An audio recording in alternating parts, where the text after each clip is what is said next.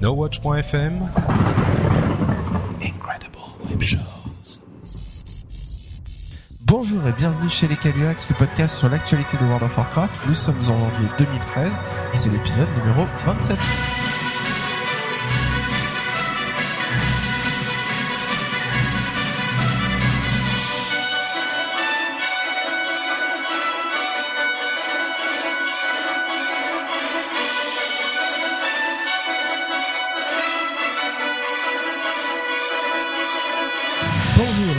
Sur le podcast des Caluax, le podcast sur l'actualité de World of Warcraft. Euh, donc épisode 27, on est en janvier et on est reparti pour euh, une nouvelle année d'actualité Warcraftienne de folie. Euh, tout le monde est là autour de la table cette fois et tout le monde parce que Caspip est enfin revenu parmi nous. On l'a retrouvé. Et voilà, on a retrouvé Caspip parmi toujours nous. en vie. Il est toujours vivant, il va bien, il a survécu à... 2012. Apparemment, de l'autre côté du globe, on a survécu à la fin du monde aussi. Ouais, un petit peu de vent, mais ça allait. mais ça allait.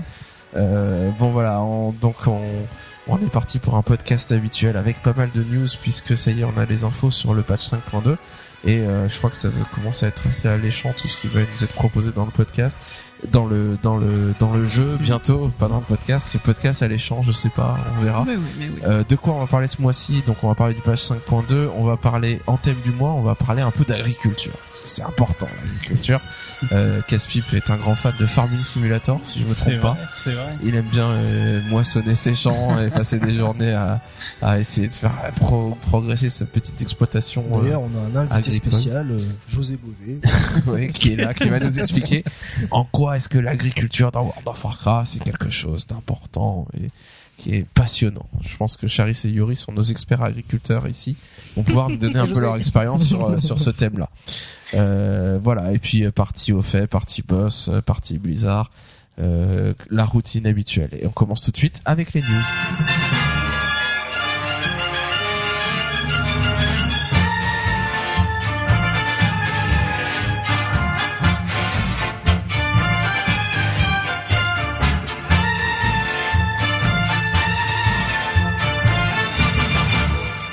Alors les news de ce mois-ci, on en a pas mal parce que ça y est, on sait tout du patch 5.2 et donc on va vous résumer un peu tout ce qui tout ce qui est prévu dans ce patch. Euh, Le PTR est déjà disponible, le patch sur le PTR est déjà disponible. Et du coup bah ça y est, on a déjà vu, on a des vidéos, on a des images, on a un patch note euh, fait par Blizzard. Et euh, peut-être avant de, commencer à détailler le contenu, on peut se demander quand est-ce que ça va sortir. Euh, ça fait un peu plus d'un mois que le patch 5.1 est sorti a priori, ils avaient dit tout peut-être dans deux mois le patch. Bon, il va pas passer un mois seulement sur le PTR, ça sera un peu plus long. Mais euh, je sais pas, vous le voyez pour quand le patch? Fin février, début mars, fin mars, au plus tard fin mars, on va dire?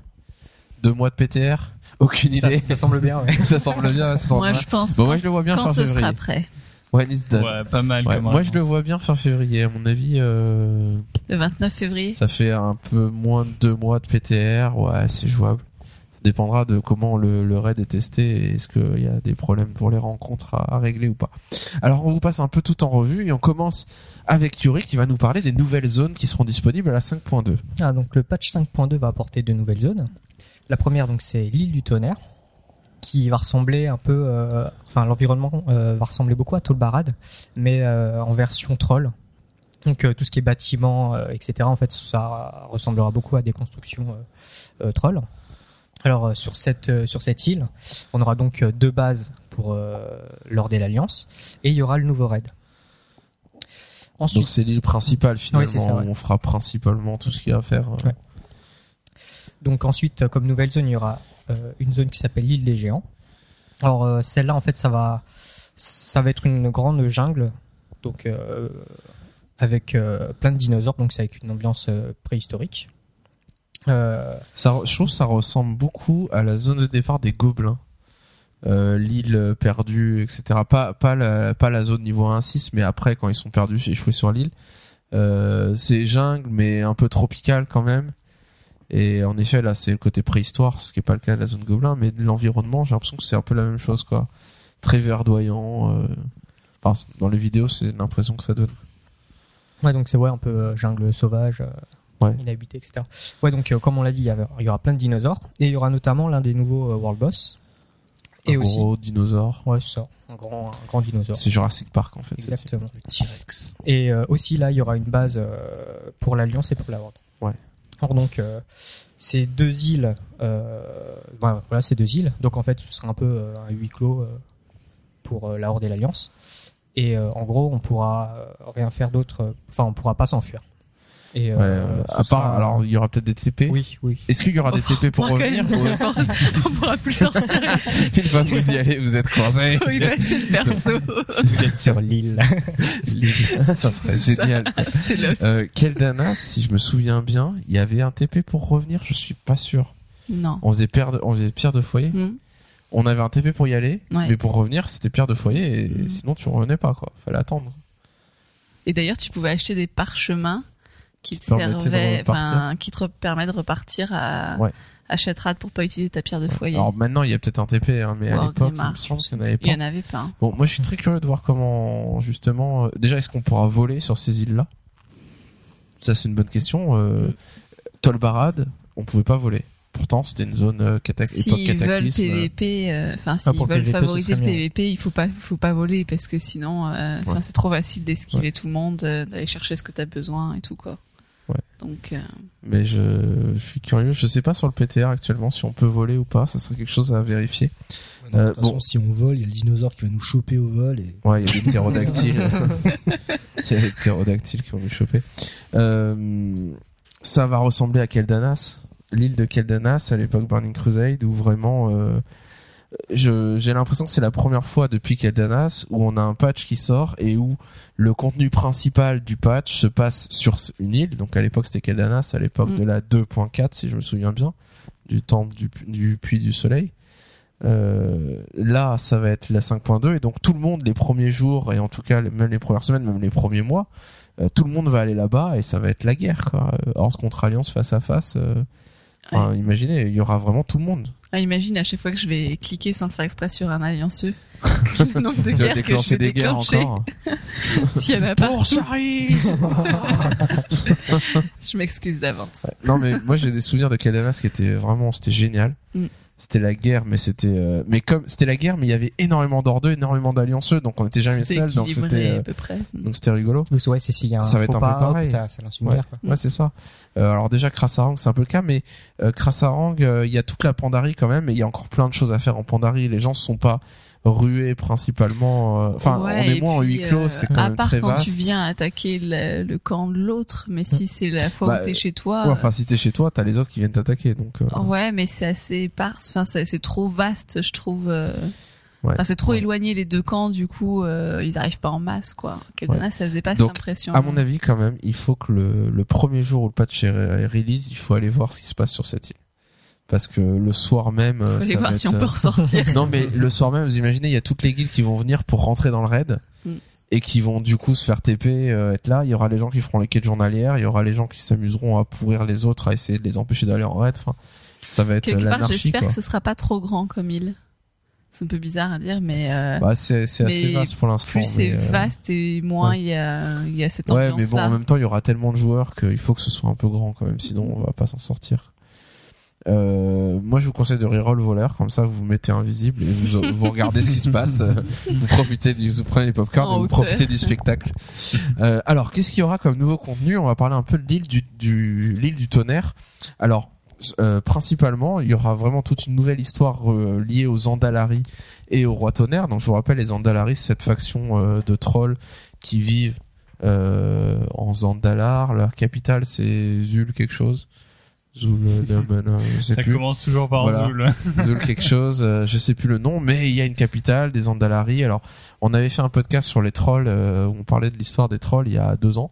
Vous pouvez vous y référer si vous voulez en savoir un peu plus, mais c'est cette faction un peu particulière de prêtres trolls qui ont des objectifs bien particuliers et notamment euh, de faire revivre les Mogus euh, dans ce qu'on, de les réveiller. C'est eux qui les ont réveillés euh, en Pandarie, donc on apprend ça dans les quêtes.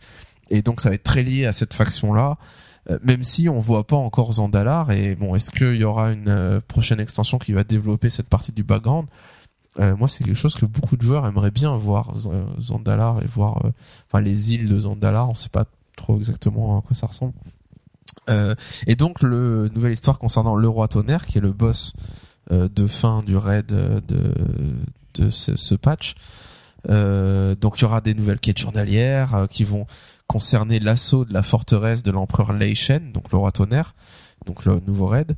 Euh, il y aura une nouvelle réputation qui va être liée au seigneur Lord Temar Teron pour la Horde et à Jaina Port-Vaillant pour l'Alliance. Donc c'est les deux personnages principaux qui vont euh, mener l'offensive contre le roi tonnerre. Euh, il y avait eu un tweet il y a quelques semaines, voire mois, qui disait euh, mais dans les quêtes on a l'impression que Lord Temar Teron, qui est le chef de la faction F200 actuellement, c'est l'intendant des F200, euh, qui fait la succession de euh, l'autre là qui est parti, qui est mort, euh, comment il s'appelle, le boss de Donjon de la Tempête. Quel... Quel talas Quel trace, quel... N'importe quoi. Mais non, le mec sur qui drop le phénix. Quel... Purée, j'ai un gros trou. Kael'thas. Kael'thas, voilà. Ouais, c'est Kael'thas. Je sais toujours c'est quel quelque Kael'thas. chose. euh, voilà, le, donc le successeur de Kael'thas qui est là, qui était un peu, enfin, on n'en parle jamais, on le voyait juste euh, sur Valune d'argent, puis il sert à rien dans l'histoire, et les gens disaient, mais on a l'impression qu'il va servir à quelque chose dans la suite, dans le- ce qu'on lit dans les quêtes, et Blizzard avait dit, oui, en effet, vous allez voir, il va avoir un, un rôle. Et en effet, c'est lui qui mène l'offensive euh, à cet endroit-là, et puis côté Alliance, c'est Jaina pour C'est bien parce qu'on les voit pas beaucoup les F200 euh, dans les responsabilités de la Horde. Mais on s'en porte pas plus mal. C'est voulu.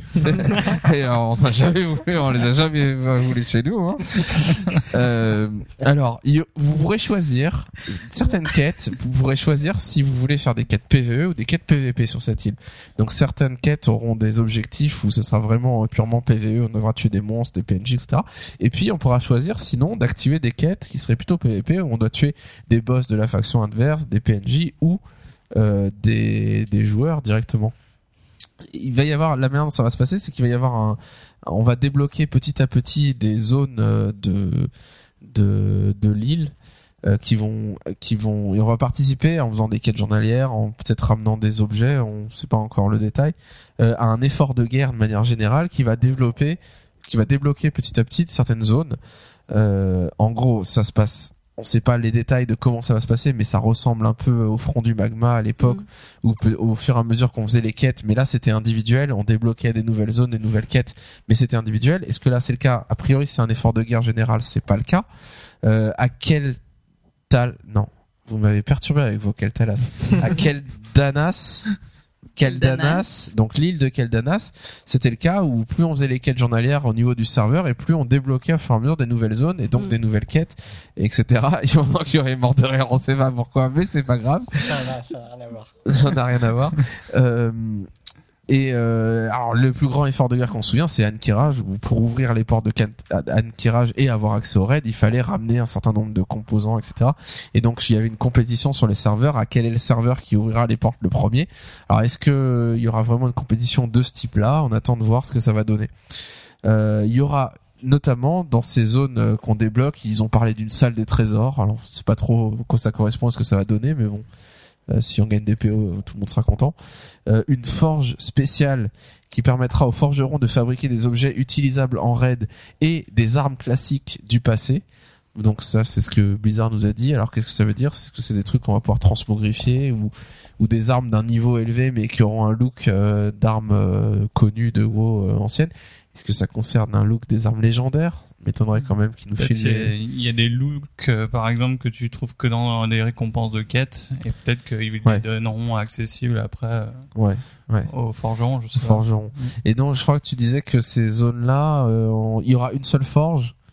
Bah moi, de ce que j'ai compris, Et- hein, après ça peut changer, c'est que ce serait aussi un peu comme euh, comme euh, Tolbarad, c'est-à-dire que euh, l'île appartiendrait à une faction ou une autre à certains moments, suivant l'effort euh, de guerre fourni par les factions, et que euh, certaines récompenses ne seraient accessibles que à la faction qui est contrôle qui a l'île à ce fait un certain nombre d'objectifs. et- Voilà. D'accord.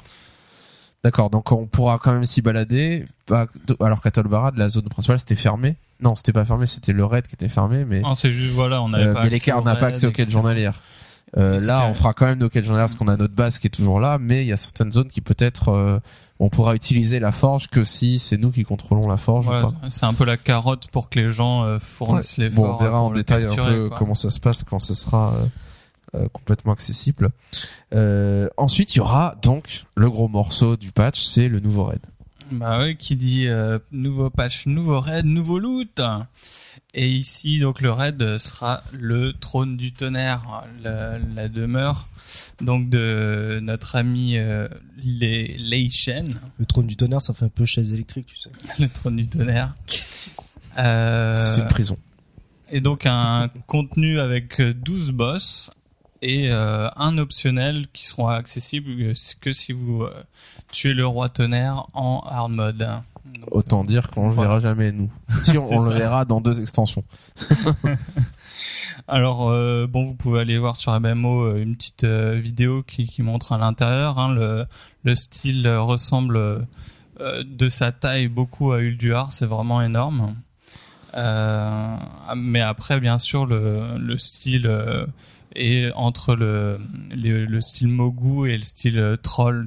On a une, une architecture Mogu, mais euh, tout a vieilli, un peu comme le temple englouti. Il y a beaucoup de lianes, euh, de pierres euh, anciennes, etc.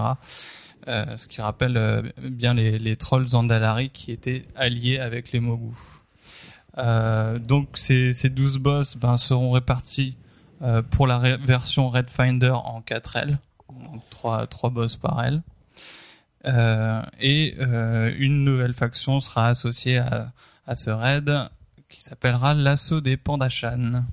Donc au final, deux réputations à monter dans ce patch. La réputation des quêtes journalières, de l'offensive euh, euh, contre le, enfin l'offensive contre le, la forteresse et la l'assaut de Pandachan. J'imagine qu'il va fonctionner un peu comme le verdict descend de la réputation de Terre de Feu, où en gros euh, quand on tue des mobs dans le raid, ben on monte.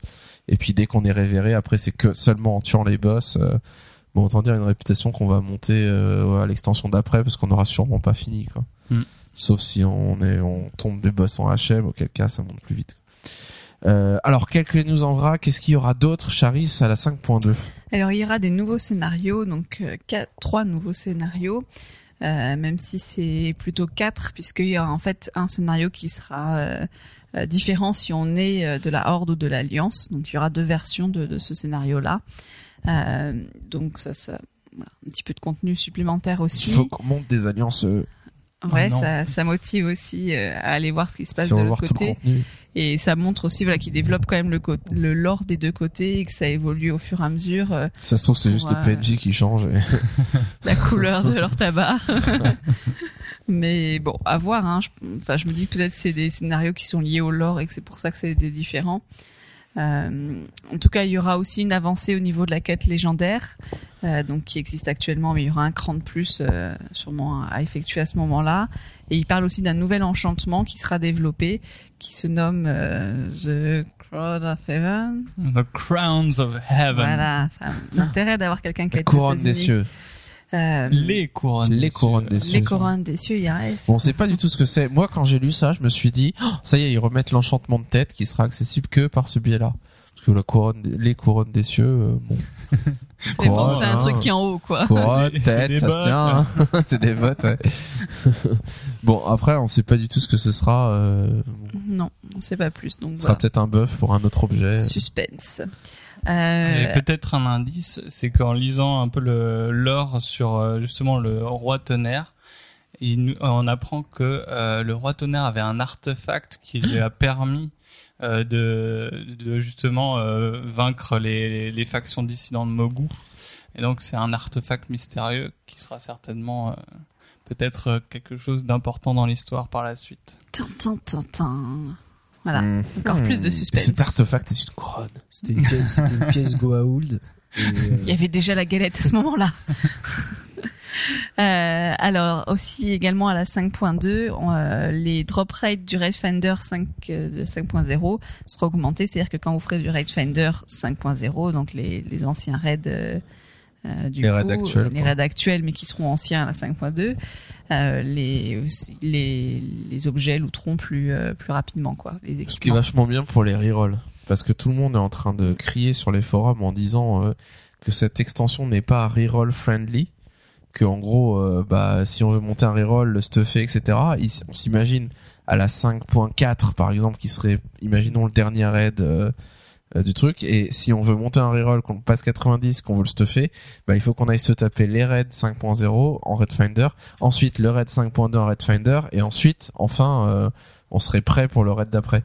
Euh, et donc s'ils augmentent les drop rates et qu'en effet on fait quelques semaines de Red Finder et ça y est on est full euh, 500, 476 bah, ou 483 bah on peut passer au raid d'après on n'a pas ça on va on va pas galérer à se stuffer pendant des semaines et des semaines et des semaines quelques semaines c'est bouclé quoi Mhm. En espérant que ça soit vraiment enfin c'est compliqué parce qu'il faut qu'on puisse avoir des loots se stuffer vite mais sans que ce soit euh, free loot et que on fasse un raid et qu'on ait des loots euh, à l'appel et que finalement on se stuffe en deux secondes. Auquel cas ça sert à rien de enfin, autant les avoir tout de suite euh, enfin si si on les a en deux secondes Euh, également un autre changement donc à la 5.2, c'est au niveau de la transmogrification des armes qui va s'élargir. Euh, C'est-à-dire que les armes qui partagent une même animation pourront être transmogrifiables. Par exemple, une épée à une main et une hache à une main, ils ont le même, la même animation, le même mouvement au niveau des, euh, des combats, donc ça pourra se transmogrifier. Par contre, un bâton euh, et une arme d'as qui n'ont pas le même mouvement, ce sera pas, sera pas la même, la même animation, donc on pourra pas le transmogrifier. ouais c'est bien ça ou pas? D'un point de vue RP c'est un peu curieux quand même d'avoir une hache et Ouais, en même une tête temps. euh, en même temps Dans la vraie vie, tu prends ce que tu veux comme arme. hein. Non, c'est pas ça. Dans la vraie vie, t'as une arme à la main et tu vois pas c'est quoi son nom euh, sur son son comment on dit son tooltip. Tu vois pas le tooltip de l'arme. Donc bon, si tu vois les tooltips toi, c'est la boîte en fait. Dans Bleach, tu vois, ils ont une épée et ils nomment l'épée. Bah moi par exemple en moine euh, heal, je peux prendre euh, en tant que moine les épées, mais il n'y a pas beaucoup d'épées heal en fait. Et donc je me retrouve qu'avec des masses là, des morceaux de cailloux euh, sculptés, etc. Pas très jolis. T'aimerais bien avoir. Et j'aimerais bien avoir une épée. Et voilà. Ouais, c'est quand même vachement bien parce que des fois, on adore euh, un skin spécial d'épée ou de masse ou de je ne sais quoi et on le transmogrifie et le truc c'est que si on a un loot qui tombe et que c'est un autre type d'objet, ben on est dégoûté parce que euh, Mm. on peut plus se faire notre transmo qu'on aimait bien quoi. Donc ça va lever un peu les contraintes euh, vis-à-vis de ça. Ouais, ouais. Euh, et donc une dernière news en, vrac pour la 5.2, c'est que euh, on ne pourra plus, en tout cas moins pour un temps, euh, on pourra plus upgra- upgrader nos objets. C'est-à-dire que là maintenant, vous avez un objet, vous pouvez le monter d'un cran et d'un autre cran. Euh, ce sera pas possible euh, Pour les objets pour les objets de la 5.2. seulement. Donc on pourra toujours le faire pour les on pourra anciens le faire pour les anciens, mais pour On les objets pas le qui faire pour les objets de la la 5.2, ce sera plus possible de le faire. Euh, voilà, coup, ça pour sera éviter- pas possible. On on n'a jamais pu le faire sur les objets de la 5.2, on pourra pas le faire. Sur les anciens, on pourra. Donc le système reste là, vraiment. Mais donc, du coup, euh, et ça ils quoi peuvent le, j'imagine qu'ils peuvent le réactiver en faisant lever un verrou en deux secondes, et que est-ce que ce sera leur manière de faciliter au bout de deux mois le raid en disant bon bah maintenant on peut upgrader nos objets? Mais les points de variance cumulés, ils vont servir à quoi Bah tu pourras upgrader tes anciens objets. Tu seras Ouais. pas full euh, 516, euh, enfin je sais pas combien ce sera, mais c'est juste que quand les premières semaines t'iras dans le nouveau raid et tu tomberas des boss et t'auras des loots, bah ces loots là tu pourras pas les upgrader. Par contre tous tes anciens objets tu pourras toujours les upgrader. Il y a de la marge hein, parce que quand t'as 12 pièces de stuff à monter euh, deux fois, donc 1500 points de voyance par pièce de stuff, euh, on pourra s'upgrader complètement. euh, bon courage quoi. Bon, moi je, je sais pas, je trouve ça vachement intéressant comme idée ce truc-là. Je sais pas ce que vous en pensez, mais enfin c'est une bonne manière de dire euh, on on reste un peu euh, au début euh, quand on lance le raid, on veut pas que les joueurs accumulent 4000 points de vaillance et que dès qu'ils ont un loot up, ils l'upgradent tout le temps et qui fait que ils veulent que le loot qu'ils gagnent leur donne un petit supplément de force, mais que ça soit pas un très gros supplément de force parce que non seulement ils le loot, mais en plus ils l'upgradent de deux e-level. Oui, c'est ça. Ça, pas que ce soit ça ça. va dans leur politique de euh, de, de diminuer la courbe de progression euh, qui était trop rapide pour eux à Cataclysme. Et là, euh, c'est une façon de dire, bah voilà, on capte le level maximum d'objets pour un temps, utilisez vos points de variance pour euh, augmenter vos anciennes pièces si vous en avez encore. Et puis, euh, dans quelques semaines, on vous permettra de nouveau de dépenser sur votre nouveau matériel. Mais Ouais, ouais. Bon, on verra bien ce que, ce que ça fait. Euh, McCracken, d'autres news en vrac, mais qui cette fois sont pas forcément liées à la 5.2. Oui. Orgrimmar et le vent ont été détruits. Henri Mar et Relevant vont être reconstruits. On dirait La prophétie est C'est annoncée. une promesse politique. les orgrémariens parlent aux orgrémariens. Les maçons du cœur vont passer par Henri Mar. Relevant. Vous en faites pas. Il y aura un Bon, alors en effet, ça va changer quoi euh, fondamentalement? Il y a Euh, Il y vraiment, aura plus d'échafaudage. il y aura plus d'échafaudage à Alors, je, sais pas pour Relevant. Les tours seront mais je- je reconstruites à. Relevant, Il y avait des, enfin il y avait les Les enfin, tours d'entrée qui Ouais, étaient l'entrée, cassées. là. ouais. les, les statues qui ont été euh, brûlées par les euh, par les flammes de ah non c'est pas ça Si, c'est les c'est pattes. toujours ça c'est toujours par rapport à par rapport à autre Ouais, ouais. là je suis en train de me dire euh, on est en Pandarie je suis en train de parler de Cataclysme j'ai un hors sujet J'ai une extension en retard. Il y a une nouvelle extension qui est sortie. et euh, oui donc c'est ça donc euh, par euh, par Eldemort et en fait euh, il va y avoir un alors je sais pas si ça se patch là ou pas, enfin 5.2 mais en gros euh, euh, tout tout ce qui était euh, dû à Eldemort vont être euh, rétablis Ouais, juste sur les deux villes. hein. Les Ah deux- oui, construction. oui, oui, enfin, Je trouve ça bien au niveau du lore parce que sinon c'est un peu ridicule quoi. Enfin il y a un dragon il y a Attends, 30 euh, ans, 50 ans quoi à casser des trucs Les dans la... péons, tu sais, la première quête dans la horde quand tu joues orc, où t'as des péons qui coupent du bois et tu dois aller les réveiller parce que c'est des flemmards et que tu les, ils sont tout le temps en train de dormir. Bah tu te dis, ah, tu vois, c'est, il y a une certaine cohérence dans le jeu parce que les mecs, ça fait deux ans qu'ils essayent de réparer Grimard et ça a pas avancé d'un poil quoi. C'est parce Il y a qu'il toujours les grues qui il y a tournent, pas assez de il y a les échafaudages. Ouais, c'est Ouais, ça. Il y a pas assez de gens pour réveiller les péons quoi. Ils foutent vraiment rien ceux-là. On prend toujours du retard dans, les, dans le bâtiment. Après, après, euh, La après, livraison des travaux, euh, après l'agriculture d'en haut, l'ar- la- l'architecture. la On sera reconstruction. des architectes. Donc voilà, euh. Hurlevent va retrouver sa superbe d'antan et Orgrimmar va retrouver son son sable, ses Son Sans sable. voilà. Euh, alors pour la news suivante, euh, on va avoir un bonus de réputation qui s'obtient par les donjons et les scénarios. Donc ce qui marchera différemment de l'ancien système où avant on avait les tabards. Je nie les tabards, je kiffais les tabards. Mais euh, en gros, euh, je crois parce que j'ai pas lu la news, mais c'était euh, en faisant un donjon ou un, scénario, on pourrait avoir un bonus d'XP sur les réputations en faisant les quêtes journalières. Plutôt que de Ouais. faire les quêtes journalières. Plutôt On sait les pas le quêtes détail, mais ils réfléchissent à faire un truc dans ce genre-là, quoi. Ce serait pas mal pour euh, comme récompense de scénario parce que c'est pas très motivant les récompenses de scénario pour l'instant. Ouais. Ouais, bah c'est les points de vaillance, quoi. Tu fais 40 points pour le premier. Non, par contre, moi, je serais dégoûté de faire les scénarios et les donjons et de me dire, voilà, maintenant vous faites, vous pouvez aller faire vos quêtes non, journalières. t'as un bonus. C'est faire un bonus de 20%. Je sais pas, je, oh, Ah. c'est pas possible. Déjà, je suis blasé journalières, là, mais bon. Euh, alors, il y a deux BG qui ont été data, mi- data minés. Euh, donc, euh, le BG Gold Rush et, donc, en traduction française, ce serait la ruée vers l'or.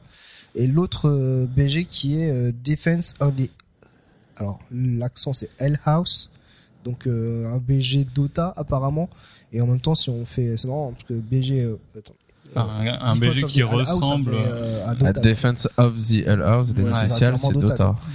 et donc euh, Tin, tin, tin, tin. donc a priori ce serait pas pour la 5 Gold Rush, un, D- un, un BG GD.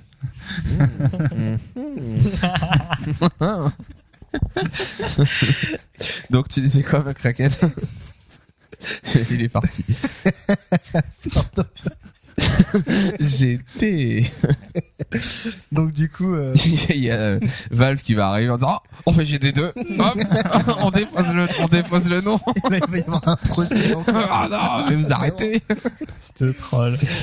Et euh, oui, donc pour le- la question des BG, donc à un moment donné, ce sera pas pour la 5.2, mais euh, il me semblait qu'à l'époque, ils en avaient déjà parlé, qu'ils voulaient implémenter un Dota dans, dans World of Warcraft. Donc euh, là, c'est c'est en Voilà, il y a il y a déjà les maps en fait quoi du coup ouais, voilà, il y a déjà les maps. Ouais, on peut voir Mais déjà. euh, Il y, a, il y a deux bases, euh, trois couloirs. euh, Bon, si vous avez joué au Dota, euh, Voilà, c'est ressemble. évident quoi. Euh, moi, j'imaginais bien pour le, patch d'après. Là, c'est le patch de contenu de raid avec lesquels journalières, nouvelles zones, etc. J'imagine bien qu'il vise la 5.3, que ça soit un, patch avec des petites fonctionnalités un peu diverses et variées comme on a eu à la 5.1, peut-être un, un hub de quête journalière éventuellement, et de, un côté PVP avec des BG quoi. Est-ce qu'ils seront prêts euh, pour le mettre à ce moment-là? Pas sûr. Et pour ma dernière news, donc on, un, rêve ou une envie de ouf, euh, ce serait euh, que fi- enfin les objets d'héritage seraient, transfér- seraient transférables sur d'autres serveurs. Donc euh, ce sera sûrement après euh, Euh, ce sera sûrement pour l'extension d'après, on imagine, peut-être pas Ouais. pour Mist of Pandaria. Ouais, ils ont dit qu'ils avaient des contraintes techniques à faire ça encore et qu'ils ils étaient pas, c'était pas leur priorité première. Et du coup, bah a priori, ce serait plutôt pour la prochaine extension.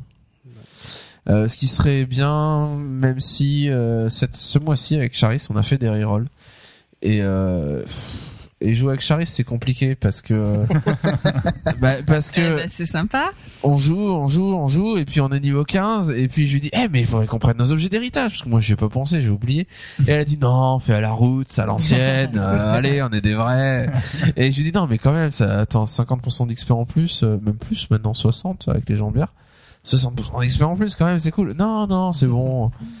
Voilà, euh, Charis, c'est le, et au niveau 20, euh, je vais lui dire, allez, on va acheter la monture. Il va dire, non, non, attends, c'est niveau 40 avant la monture, on Je à l'ancienne. Rennes, je peux faire des roulades. C'est bon, elle fait des roulades, elle est moine.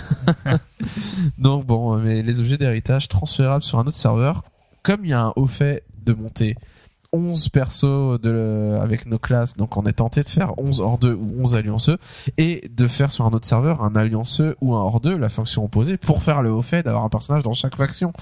Et là, les objets d'héritage, ils sont utiles pour les fous des hauts faits qui veulent à tout prix faire tout ça.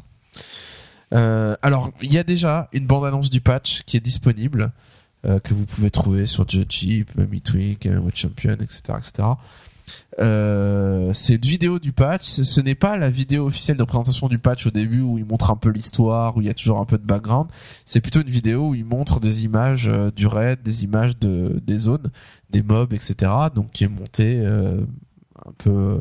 Enfin, c'est pas scénarisé du tout, mais c'est des, des prises de vue un peu, euh, enfin, bien faites, quoi. Euh, moi, je trouve que cette vidéo montre, je sais pas si c'est le cas ou pas, l'accélération du processus de vouloir sortir du contenu très vite et du coup, on, oublie euh, le l'enrobage et on fait une vidéo un peu un peu vite fait. Enfin, la, la vidéo qui a été faite, enfin, je sais pas, ceux qui ont travaillé dessus, ils ont mis un jour et puis voilà, c'était bouclé quoi. Euh, c'est très, ça reste très simpliste et on voit le truc qui m'a choqué. Je sais pas si ça vous a choqué aussi. euh, c'est le logo tout pourri à la fin du patch 5.2 Euh, parce que d'habitude il y a toujours quand ils montrent une vidéo à la fin il y a le World of Warcraft qui apparaît avec le nom du patch des fois il y a marqué mise à jour euh, 3.2 et puis le nom du patch euh, et donc avec Charis on a regardé tous les anciens où il y a toujours euh, depuis très longtemps, hein, il y a toujours un logo bien spécial pour chaque patch. Mm. Et là, il y a marqué World of Warcraft en gros, et en dessous il y a marqué euh, police Arial. Euh, fait euh, vraiment, euh, enfin voilà, euh, c'est le genre de truc que moi, juste écrit le nom euh, c'est- comme ça je, fait, pense que moi, sans utiliser After Effects, en utilisant un logiciel de montage de base, je ferais pareil, euh, voire peut-être un peu mieux parce que je chercherais une police un peu euh, qui qui qui s'incruste un peu mieux quoi. Mais bon, c'est vraiment fait vite fait et on voit que c'est pas ça qui les intéresse maintenant. Tu vois qu'ils l'ont pas fait, ils ont juste écrit le nom parce qu'il fallait, ils ont mis le nom quoi pour montrer. Mais Ouais. ça, enfin ça a rien Alors, à voir en avec espérant fait avant. Mais que en même temps, ils présentent ça comme du un patch- trailer. C'est Ouais, même pas une bande en annonce. espérant que la vraie vidéo du patch euh, soit un peu mieux. Euh, époque Ulduar, il y avait eu une vidéo de présentation comme ça du du raid où c'était des images du raid de l'intérieur et c'était un peu pareil, c'était fait vite fait, enfin ça avait pas beaucoup d'intérêt à part avoir le raid euh, avec la musique etc. C'était c'était c'était mal foutu quoi. Enfin, c'était pas aussi bien peaufiné, aussi bien mis en scène que les autres vidéos qu'elle en a l'habitude. Donc peut-être que c'est juste que voilà, dans le processus créatif, euh, ils font une petite vidéo de présentation vite fait et puis euh, on verra après. On verra est-ce que la vidéo est plus intéressante sur le roi tonnerre euh, quand ils sortiront le patch ou pas? Est-ce que ça sera vraiment un truc travaillé ou pas? On s'arrête là avec les news. euh, on passe maintenant au thème du mois et ce mois-ci en avant pour l'agriculture.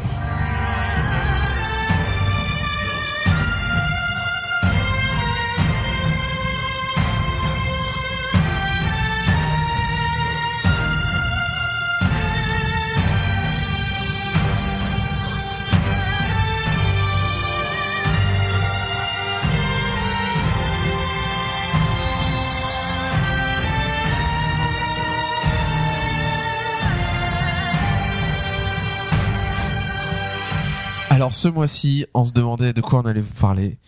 Et euh, cet après-midi, en cherchant, creusant la tête, j'ai repensé à une anecdote de cette semaine où un auditeur du podcast a contacté Charis dans le jeu, parce qu'il joue sur notre serveur, et lui a demandé comment on fait pour monter l'agriculture, euh, comment ça marche, parce que étonnamment, en écoutant notre euh, podcast, il s'est dit que l'agriculture, ça avait l'air d'être quelque chose de passionnant. Ça, c'est merci Charis qui arrête pas de dire ah c'est trop bien de planter, planter. Elle, elle- elle fait que ça dans la première chose qu'elle fait. euh, si elle a 10 minutes de temps, elle Je dit bon j'ai 10 déconnecte à minutes, je me ferme. connecte, je me, elle se connecte, elle est à la ferme, elle se déconnecte, elle se reconnecte le lendemain, elle est toujours à la ferme, elle a pas bougé, elle reste là reviens. en et elle fait ses, ses cultures. Alors la ferme, quelque chose qui serait euh, passionnant, apparemment, selon Charis, si on va pouvoir euh, détailler un peu pour voir. Peut-être c'est une partie un peu pour les noobs, euh, ceux qui n'ont pas encore retourné l'extension, parce que si vous avez fait le tour euh, Encore retourner leur champ. de l'agriculture, ceux qui, si vous avez, enfin si vous avez fait un peu tout ce qu'il y avait à faire, vous avez sûrement fini l'agriculture. Mais il y a beaucoup de gens qui se posent la question, mais qu'est-ce que c'est cette histoire de ferme? Comment ça se passe? Comment ça marche? Est-ce que c'est est un métier? Est-ce que c'est pas un métier? Quel est l'intérêt? Euh, Etc. Et je pense que Caspip se demandait parce que tout à l'heure on en discutait et il disait mais je vois pas l'intérêt de faire ça. À quoi ça sert euh, pour avoir une kikou monture euh, Je vois pas l'intérêt quoi. Et Surtout que, en fait, comme je joue sur beaucoup de rerolls, j'ai pas monté la cuisine sur mes rerolls. Donc, Ouais, quel donc est est-ce l'intérêt pour il moi faut- euh, ouais. Si j'ai pas le métier associé, est-ce que c'est Ouais, intéressant tout à fait. Attends, tout on va fait. te convaincre. Voilà. Ouais euh, ou pas. ou vous allez passer pour des fous. Faut que ça soit mieux que Farming Simulator 2013, hein, attention. Alors comment ça se passe L'histoire de l'agriculture d'en haut, déjà ce n'est pas un métier. Euh, vous n'avez pas un métier à apprendre, vous n'avez pas une euh, des points à gagner Des dans un métier qui commence au niveau qui montent. 1. euh, Il n'y a pas, il y a pas de compétences, il y a rien. Euh, ça se passe à mi-colline. Vous pouvez y accéder à partir du niveau 86. Euh, mais vous pourrez pas tout faire euh, à ce niveau-là et notamment vous pourrez comm- commencer à entretenir votre champ, à faire les euh, les quêtes journalières. Non, on peut pas faire les quêtes journalières, je crois. Euh, mais la réputation des laboureurs qui est associée commencera à monter qu'à partir du niveau 90. Donc en réalité, il y a peu d'intérêt de commencer au 86. euh, vaut mieux faire son leveling et quand on est 90, on y revient et là on a le temps de s'y plonger plus sérieusement. Donc ça se passe à mi-colline dans la vallée des Quatre Vents. Donc c'est la ville qui est centrale euh, dans le dans cette zone. Euh, et vous avez une petite zone de la ville qui est un, petit champ auquel euh, il y a le fermier qui s'appelle. n'importe quoi. Yoon, Euh, Yoon, c'est Yoon, c'est ça pas comment ça se dit. Le fermier Yoon qui vous dit qu'il galère avec son champ, qui vous demande de l'aide, etc. Et puis finalement, pour sauver l'honneur de sa famille. et finalement, euh, vous l'expropriez du truc puisque ça devient votre champ et lui il est là à côté, mais Non, mais... il a plus son mot à dire. Il vous dit, euh, ah tiens, faites ci, faites ça. C'est peut-être lui qui tire les ficelles finalement. Ouais, je pense qu'on vous travaille dit pour lui en graine, fait. faites ci, faites ça, et puis on récolte, puis on utilise les récoltes pour nous finalement. Euh, donc vous avez une parcelle de terrain. Vous commencez avec quatre parcelles, Quatre emplacements. donc dans quatre emplacements dans une parcelle pour planter des trucs, et puis au fur et à mesure vous allez pouvoir en débloquer plus. À savoir que cette zone-là, tout le monde est au même endroit, mais c'est phasé. Donc, dès que vous êtes dans la ville de Micoline, vous voyez tout le monde, et dès que vous rentrez dans votre champ euh, sur le côté là, ben vous- c'est votre champ, vous voyez vos cultures à vous, et tout le monde est au même endroit, voit ses propres cultures et on est phasé. Et donc, dans cette zone-là, on est vraiment, on est avec tout le monde, et puis dès qu'on traverse, il y a une sorte de mur invisible que dès qu'on le traverse, ben on voit les gens disparaître parce qu'ils sont, Est-ce qu'on peut Dans taper quelqu'un et s'enfuir dans notre champ? Je pense, ouais. Taper un ali et ah, Bah oui. vraiment. Oui, oui. Vieux pauvre. il te voit, il te voit plus, tu sais, il se retourne, il n'y a plus personne. Non mais du coup, moi je suis à Micoline et je demande à Charlie de me faire un TP. Elle vient et elle me dit tu me vois? Non. Et là tu me vois? Non. Et là tu me vois? Parce qu'il faut qu'elle avance en sorte jusqu'à un moment. Ouais, faut être Pour qu'elle apparaisse, c'est que ça y est, on est dans la même zone et qu'on est plus phasé. C'est assez large en fait. hein. Ouais. Ouais, il y a une zone assez large où c'est phasé. Bon, euh, au passage, euh, c'est exactement ce qu'ils ont dit qu'ils feraient pas euh, de la, la maison de guild où finalement on verrait plus les joueurs, etc. Mais là, on a une zone phasée personnelle euh, à chacun. Euh, ce qui est un peu surprenant. Enfin, moi, au début, je pensais pas qu'ils feraient un truc comme ça. euh. Mais bon, on va voir s'ils le développent un peu plus à l'avenir. Donc, vous achetez des graines au marchand, vous les plantez dans vos parcelles. Alors, comment ça se passe? Comment on fait pour planter un truc? On plante pas motte de juste. terre, tu cliques dessus, ça laboure. Voilà. Et après, tu, Tu plantes la- la graine que t'as cliques choisie. sur ta graine. Donc on achète ça au la marchand, plante. ben, il y a des marchands qui vendent des graines pour que dalle, pour Mm. 10 PA. Mm. On plante la, on met la graine, et là, il y a un événement qui se passe, en général. Mm. L'événement peut être, euh, le sol est infesté, donc il faut prendre un objet qui, euh, qu'on a à côté dans notre champ qui permet de désinfecter, comment on dit, désinfester. Donc de tuer les insectes, de lancer du produit pour tuer les insectes. Euh, le terrain peut être occupé, donc c'est un virmen en général qui est là et donc on- il faut cliquer dessus et il arrive et il faut le tuer. Il est dans la terre Euh, en fait. Ça peut être desséché, auquel cas il faut prendre l'arrosoir et arroser. Ça peut être appétissant et c'est quoi? C'est les, les oiseaux, non? Les oiseaux qui sont là et quand on y va, il y a un oiseau qui arrive et qui essaie de piquer, de bouffer les graines. Ça peut être enchevêtré. Mm. Ça c'est C'est rigolo. comme, je crois qu'il y a des euh, sortes de. de- C'est comme le sort du druide, tu sais, qui est Ouais. sarment. C'est Donc ça comme fait une sarment. sorte de sarment et ce qu'il faut ça faire ta graine en sur fait, ce truc-là, il y a plusieurs, il y a plusieurs trucs. Il y a des fois, on est accroché au truc. Enfin, on, on chope la- le truc et on s'éloigne le plus possible pour tirer la liane et la, Euh, la et décrocher du truc. Ouais. Euh, Il y a aussi où il faut, euh, on se met dessus, on tire, tire, tire. Je sais pas ce que c'est. ce C'est un truc-là. C'est quoi Rabougri, Rabougri. ouais. Et trop enfoncé dans le sol, faut le Trop enfoncé, sortir. il faut le peu. sortir. Donc on monte et on doit appuyer sur espace, espace, espace pour euh, tirer. Non, faut appuyer sur espace quand les, il y a des petits traits Ah qui oui, il y a il va- des- il y a une animation qui apparaît au-dessus, Ah bah, moi j'ai toujours fait la si ça bourrin. clignotait un peu. J'avais vu que ça clignotait. Et, euh, et quand ça, quand les petits traits Voilà, apparaissent, il y a, il y a aussi le, le, l'herbe folle là euh, qui nous attaque, qui nous chope et qui nous balance dans tous les coins. Et là, il faut utiliser des compétences spam spécifiques. Spam 1 pour euh, l'enlever. Bon, voilà, donc il y a un événement qui se passe. aussi. Et en général, il y a un événement sur chaque endroit euh, où on plante quelque chose. Donc en gros, on plante Oui. et ensuite, ici, il faut mettre un peu d'eau, ici, il faut désinf- désinfester, ici, il faut tirer tel truc, etc. Après, ça peut être Bon, aussi. ça va assez vite, mais quand on a quatre parcelles, ça va vite. Quand on en a plus. Bénéfique. Ouais, Enfin, genre. euh, Ça peut être bénéfique. Enfin, genre, il y a Ouais. rien à faire, je veux dire. Elle est Ou, euh, pleine ou déjà. Sinon, elle est déjà. Ouais, euh, ou faite des fois, ça dit, waouh, elle est superbe, elle est appétissante. Et là, il y a les oiseaux qui attaquent. Non, ah, Non, je veux dire, elle- Non, elle- non. tu la plantes, elle est déjà prête à accueillir. ah oui. T'as gagné. Ah ouais. Ouais. Oh, ça faut être chanceux. Ouais. Et quand est-ce qu'on récolte? Bah étonnamment, c'est pas, il faut pas attendre une heure, faut pas attendre deux heures, faut attendre 24 heures. Euh, ça met plus ou moins de temps selon les plantes, selon les graines, ça peut euh, être un peu différent. Mais euh, bon, de manière générale, c'est euh, en gros vous plantez 24 heures, et hein. le lendemain vous vous connectez.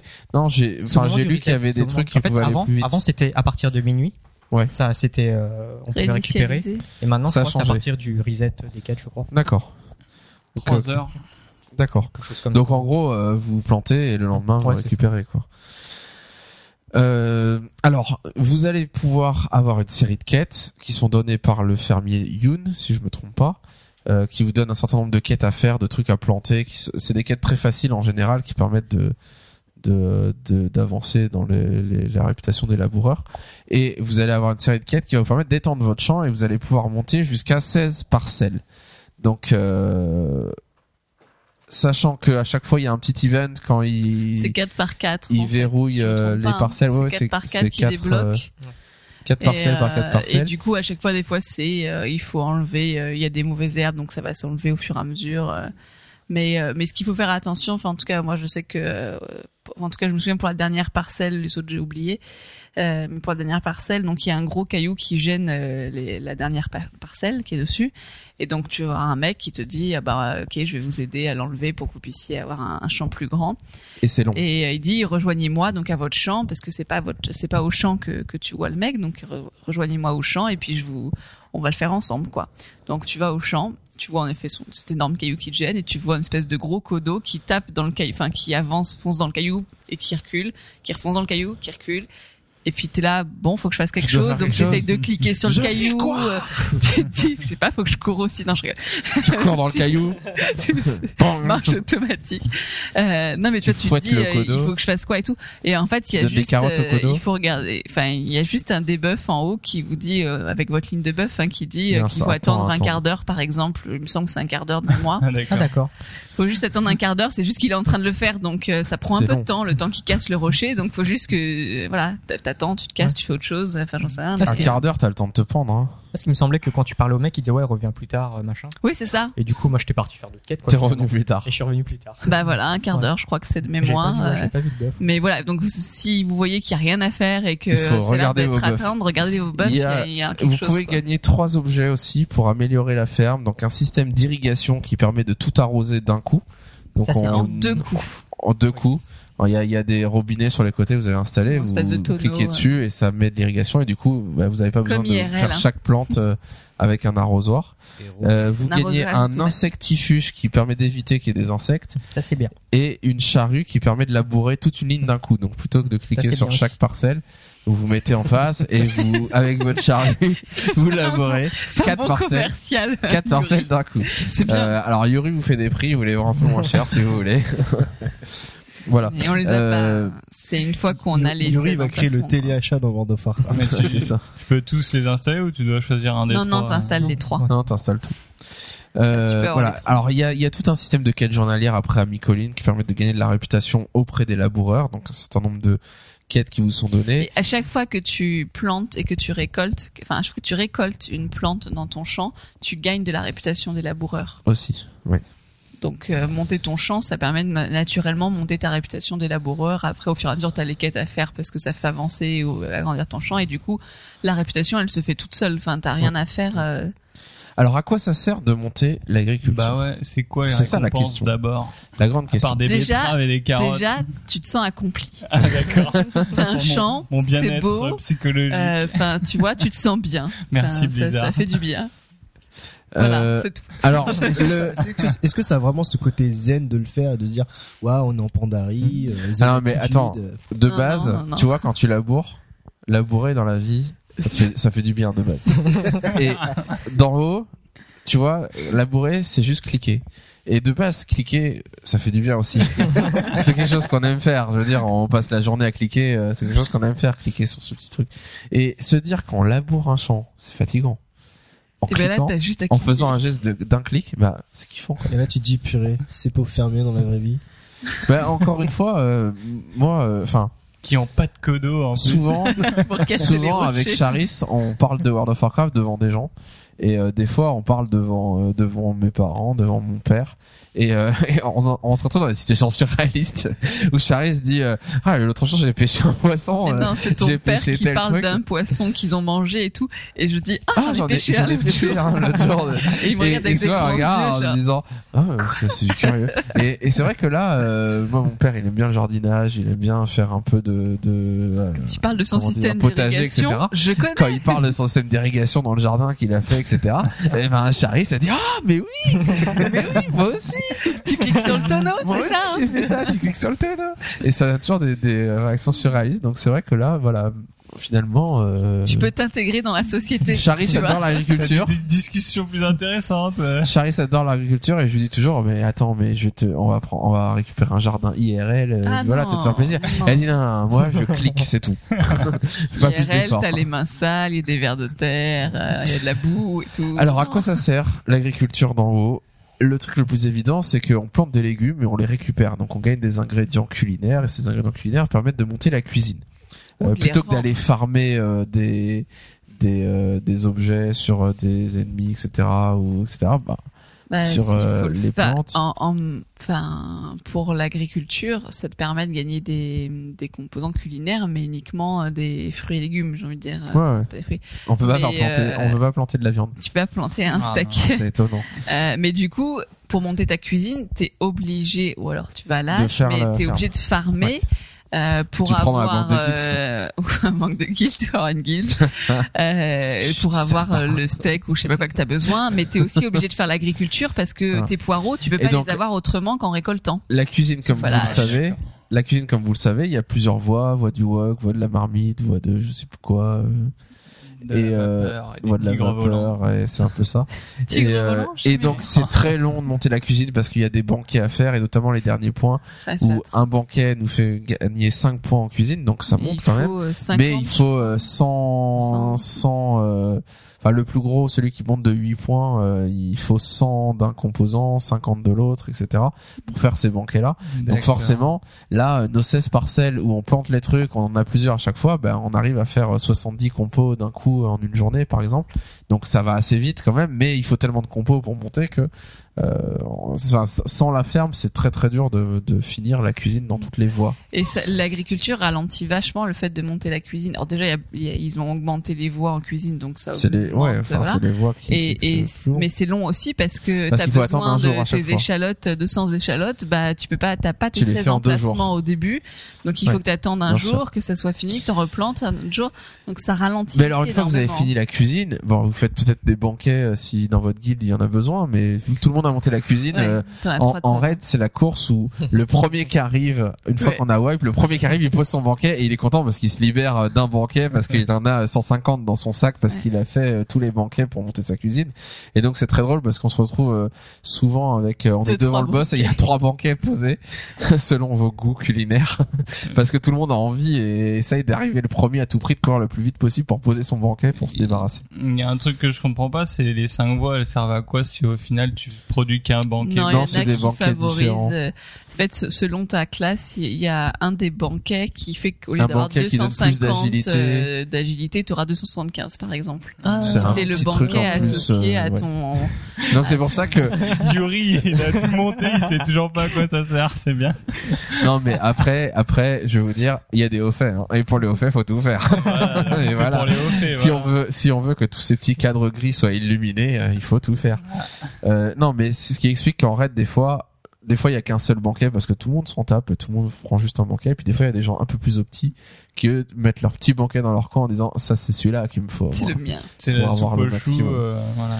Voilà. Mais c'est le D'accord. cas d'ailleurs quand tu montes euh, les, les différentes voies de, de cuisine, tu vois qu'il y en a une dans les ce qui te font faire les plats avant de devoir faire les banquets. Tu fais des plats euh, comme avant quoi, Mhm. Euh, et, euh, et c'est des plats qui te font euh, par exemple monter que ton intelligence. Et dans l'autre voie, ça te fera monter ton agilité. Dans l'autre voie, ça te fera monter ton esquive. D'accord. Donc déjà il y a une pré- prédisposition euh, en fonction de ta classe. Mais euh, il faudra quelle cuisine monter euh, quand même les cinq voies pour avoir le banquet ou Non non non pour chaque voie il y a un banquet final. D'accord. T'as quelques plats et un banquet à la fin. Et donc en préparant ce banquets. podcast et en m'intéressant un peu, en lisant des guides, etc. de comment ça marche, je me suis dit, mais Charis, ça fait des mois que tu fais de la la la la- l'agriculture. Et je te vois tous les jours, tu continues. T'as- la cuisine, c'est si long que ça à monter.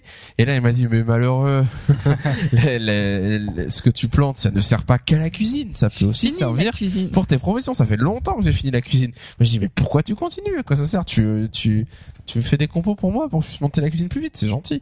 Et elle a dit non, parce qu'à partir de Révéré, quand on a fini la cuisine, on peut acheter des graines de profession.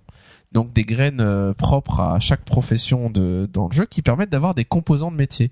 Donc vous n'avez pas envie d'aller farmer vos plantes parce que vous êtes alchimiste ou calligraphe.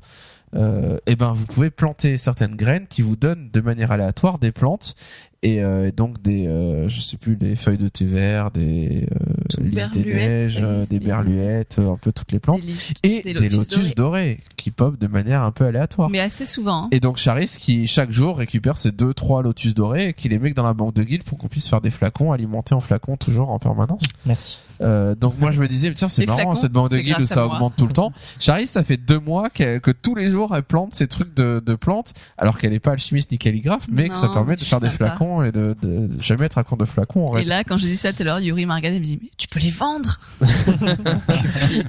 et, et là, on a dit, wow, pff, un actuellement c'est 50 PO. Et la Macraken a dit, 50 PO Waouh Oui, il y en a, Euh, ils sont riches et il y en a, ils sont pauvres et moi, je fais partie de la classe pauvre. Voilà. Euh, et donc pour tous les Oh. métiers c'est le cas. Vous pouvez planter des graines qui vous donnent des minerais. D'un point de vue RP, c'est un peu, un peu curieux, mais bon, vous plantez non, des c'est barres des, de fer. des gisements de minerais. Oui, Je bah sais pas, ça fait ressortir de la C'est les terre. racines qui vont chercher c'est- la terre. ah, Ouais, ça va c'est ça. chercher, ça va Tu ressortir. terre. tes minerais et puis ils Ouais. sortent de la terre. Donc voilà, euh, a priori des compos d'enchantement, etc. Donc il y a un peu Les pour tous les métiers, euh, des, des tissus aussi. Et il y a aussi Bon, des, mais pousser des Des tissus. granules. Des verres à pas les granules, euh, enfin, ce qui permet de faire les granules. Les granules les d'harmonie. Ouais, ouais, non, je sais plus. On plante un truc qui permet d'avoir des granules d'harmonie et, et 10 granules faire un esprit Ah, d'harmonie. c'est ça, c'est ça. Voilà, ça. Donc euh, voilà, on peut aussi euh, décider de faire full harmonie si, euh, si on en a besoin pour des crafts par exemple, parce que ça c'est le c'est le compo principal pour les crafts, euh, enfin beaucoup de crafts. Donc voilà, donc c'est ça permet plutôt que d'aller farmer en allant se balader pour cueillir des plantes, des minerais, etc. Bah finalement de les avoir dans notre champ, peut-être plus rentable, plus rapide euh, tous les jours de récolter ces trucs et de passer 5 minutes à entretenir notre champ. Euh, Qu'est-ce qu'on gagne au final avec la réputation liée des laboureurs? Il y a plusieurs trucs euh, un peu rigolos, notamment le fait de planter des faux arbres. euh, je crois que c'est des, des graines qu'on peut planter n'importe où qui font des, des, des faux arbres. Euh, vous en avez sûrement vu parce que souvent il y a des gens qui plantent trucs-là. arbres fleuris, ça, Euh, ça et- ressemble aux arbres japonais, je trouve, Ouais, dans les et une monture chèvre. Ce qui est euh, la monture la moins charismatique du jeu, mais bon, euh, après tout, il en faut pour tous les goûts. Euh, et puis, il y a tout le système d'amitié qui se développe aussi au fur et à mesure qu'on fais se rend compte. amis, ça Faire l'agriculture, être agriculteur, c'est se faire des amis. Et on a tout un nouveau système avec des, des gens euh, pour qui on fait des quêtes, pour qui on amène à manger, on amène des choses qu'ils aiment bien. Et on a une barre qui n'est pas une barre de réputation, mais qui est une barre d'amitié où on commence, on est, on est les étrangers vis-à-vis d'eux, et puis on devient une connaissance, on devient amical, un ami, un bon ami, et à la fin on est meilleur ami. Et euh, donc on monte en points, on, commence à zéro à étranger, puis on finit à 42 999. Donc on accumule les points au fur et à mesure. Et quand on donne à un ami sa nourriture préférée, donc une quête, c'est une quête euh, spécifique qui donne 1800 points d'amitié, donc voilà presque 2000 points. Il faut monter à 42 000. Donc euh, imaginez, c'est pas très long pour une personne. Le problème c'est qu'il y en a 10 à monter, donc forcément c'est un peu long. Et on peut leur donner des cadeaux qu'on trouve dans les parcelles de terre sombres au nord de Micoline, donc euh, qui permettent de donner 540 ailleurs. points d'amitié ou euh, 900 points si le cadeau est apprécié. Donc c'est des sortes de parcelles qui peuvent de manière aléatoire à des endroits spécifiques, un peu partout. C'est euh, c'est une mode Euh, de moi j'ai vu qu'il y en avait surtout au nord de Micoline, mais ça a peut-être changé. Bah, quand j'ai fait les, les quêtes euh, Lotus, Et euh, il y en avait. Donc Voilà, donc on peut monter, gagner des points, grappiller un peu de points en faisant ça. Euh, voilà, et quand on devient meilleur ami, bah, le, notre meilleur ami nous envoie en général un cadeau. Donc il y, a- il y en a un qui donne une mascotte. Donc pour les collectionneurs de mascottes, bah, voilà, il y a une mascotte à récupérer. Et puis il y a des voilà des graines spéciales, des trucs rares, euh, bon, des trucs un peu rigolos. Bon, c'est pas euh, extraordinaire à part le haut fait lié à ça. euh, c'est pas, euh, enfin le- les systèmes d'amitié. Yuri, je crois que t'es le seul à avoir tout fini. Charisse, t'as pas fini les amitiés. Non, non j'en ai deux. J'ai deux meilleurs Bon, c'est pas passionnant, quoi. Non. Non. Mais on est les meilleurs amis de toute la Voilà, on se des amis. mais ça, c'est, Et ça, c'est beau. ça, tu te c'est bon. sens aimé par les PNJ. Quoi. Alors, la ferme va évoluer un petit peu à, au patch 5.2 parce qu'on va pouvoir acheter une ferme, donc euh, le, le bâtiment. Alors, est-ce que ce sera payant ou pas euh, Peut-être qu'on l'aura automatiquement. Et, euh, et on pourra faire des choses à l'intérieur. Ça sera, ça sera pas juste un champ phasé, mais il y aura aussi notre ferme qui est phasée. Euh, a priori, on pourra y mettre sa pierre de foyer. Pour l'instant, c'est la seule chose qu'ils ont précisé. Ils Ah, ont dit qu'ils allaient bientôt expliquer ce qu'on pourra faire. Ils ont pensé à Charis Ouais. pour être bien. De... Mais je mets ma pierre de foyer là, moi. Ah bah, voilà. Parce que j'ai des TP, alors. euh, Ouais, que, Montpellier. Peut-être que tu euh, pourras acheter un codo avec une charrue tout cas, après. euh, ou des trucs comme ça. C'est génial. En tout cas, ça le pré- enfin, c'est déjà préparé parce que là, je suis devenue meilleure amie avec un nouveau PNJ il y a pas longtemps. Et il t'envoie un petit courrier avec un sac avec des trucs dedans. Et dans le courrier, il te dit, donc à côté de ta ferme, là, il y a une petite maison qui est au départ la maison du fermier, mais que tu commences à lui piquer au fur et à mesure discrètement. je vous dis, le fermier Ouyoun, euh, le pauvre, quoi. En train de le virer chez lui, quoi. Euh, et du coup, elle te dit, ah bah j'ai mis des, enfin quand tu rentres dans, dans ce petit bâtiment au début, ça fait vraiment pouilleux quoi. C'est l'impression que tout a été euh, vandalisé il y a pas longtemps. Euh, et là, elle te dit, ah bah je, me suis permis de vous mettre un lit, des meubles, je sais pas quoi. Et en effet, quand tu y vas, c'est vachement plus beau. Donc on a l'impression qu'il prépare en effet cette arrivée de, de cette tu petite vas, ferme tu vas raser sa de- baraque et construire un complexe. Ouais, c'est ça. Bon, écoute, mec. non mais peut-être qu'on peut mettre un lit faire des choses superposé, on peut un peu plus partager. grand. Alors, qu'est-ce qui va se passer? Moi, la question que je me pose vis-à-vis de cette ferme, c'est est-ce qu'ils vont continuer à développer ce truc-là, l'extension d'après? Est-ce que ça va être juste, voilà, c'était le moment de la pandarie où les pandas, ils adorent la bouffe et donc on en fait plusieurs voies, etc. Quel cliché. Est-ce que ça va continuer dans ce, cette voie-là ou pas? Euh, Moi, j'ai l'impression qu'ils ont, comme il n'y avait pas de nouveaux métiers à cette extension, il n'y avait pas de métiers secondaires comme l'archéologie à Cataclysme, bah ils ont développé la cuisine à mort et puis ils ont créé le système de ferme. Et peut-être qu'à la prochaine extension, ils vont recentrer euh, vers autre chose ou faire que la cuisine ça redevient plus simple pour la prochaine extension.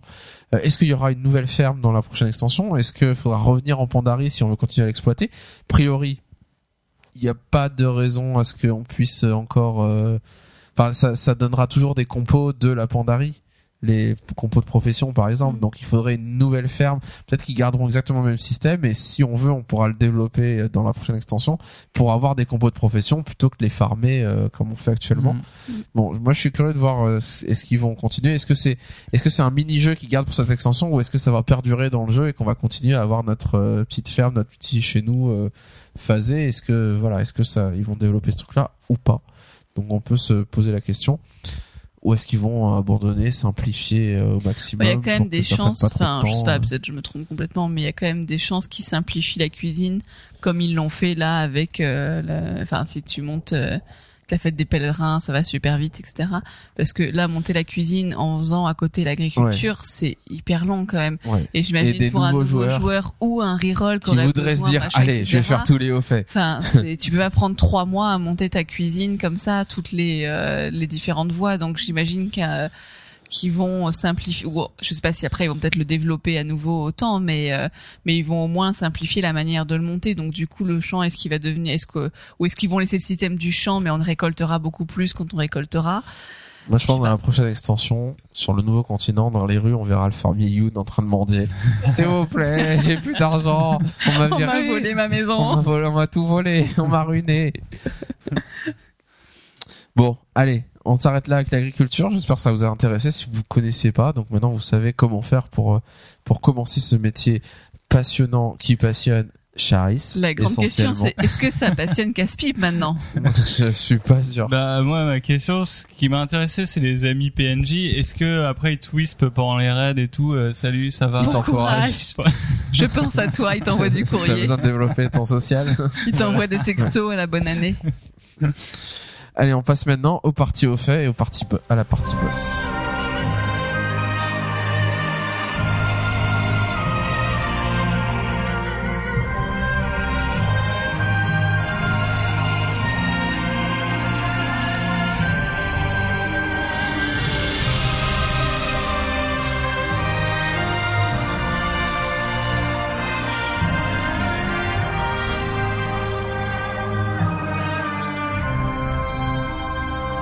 Alors, parti au fait, Yuri, de quel au fait tu nous parles ce Je mois-ci parlais du haut fait.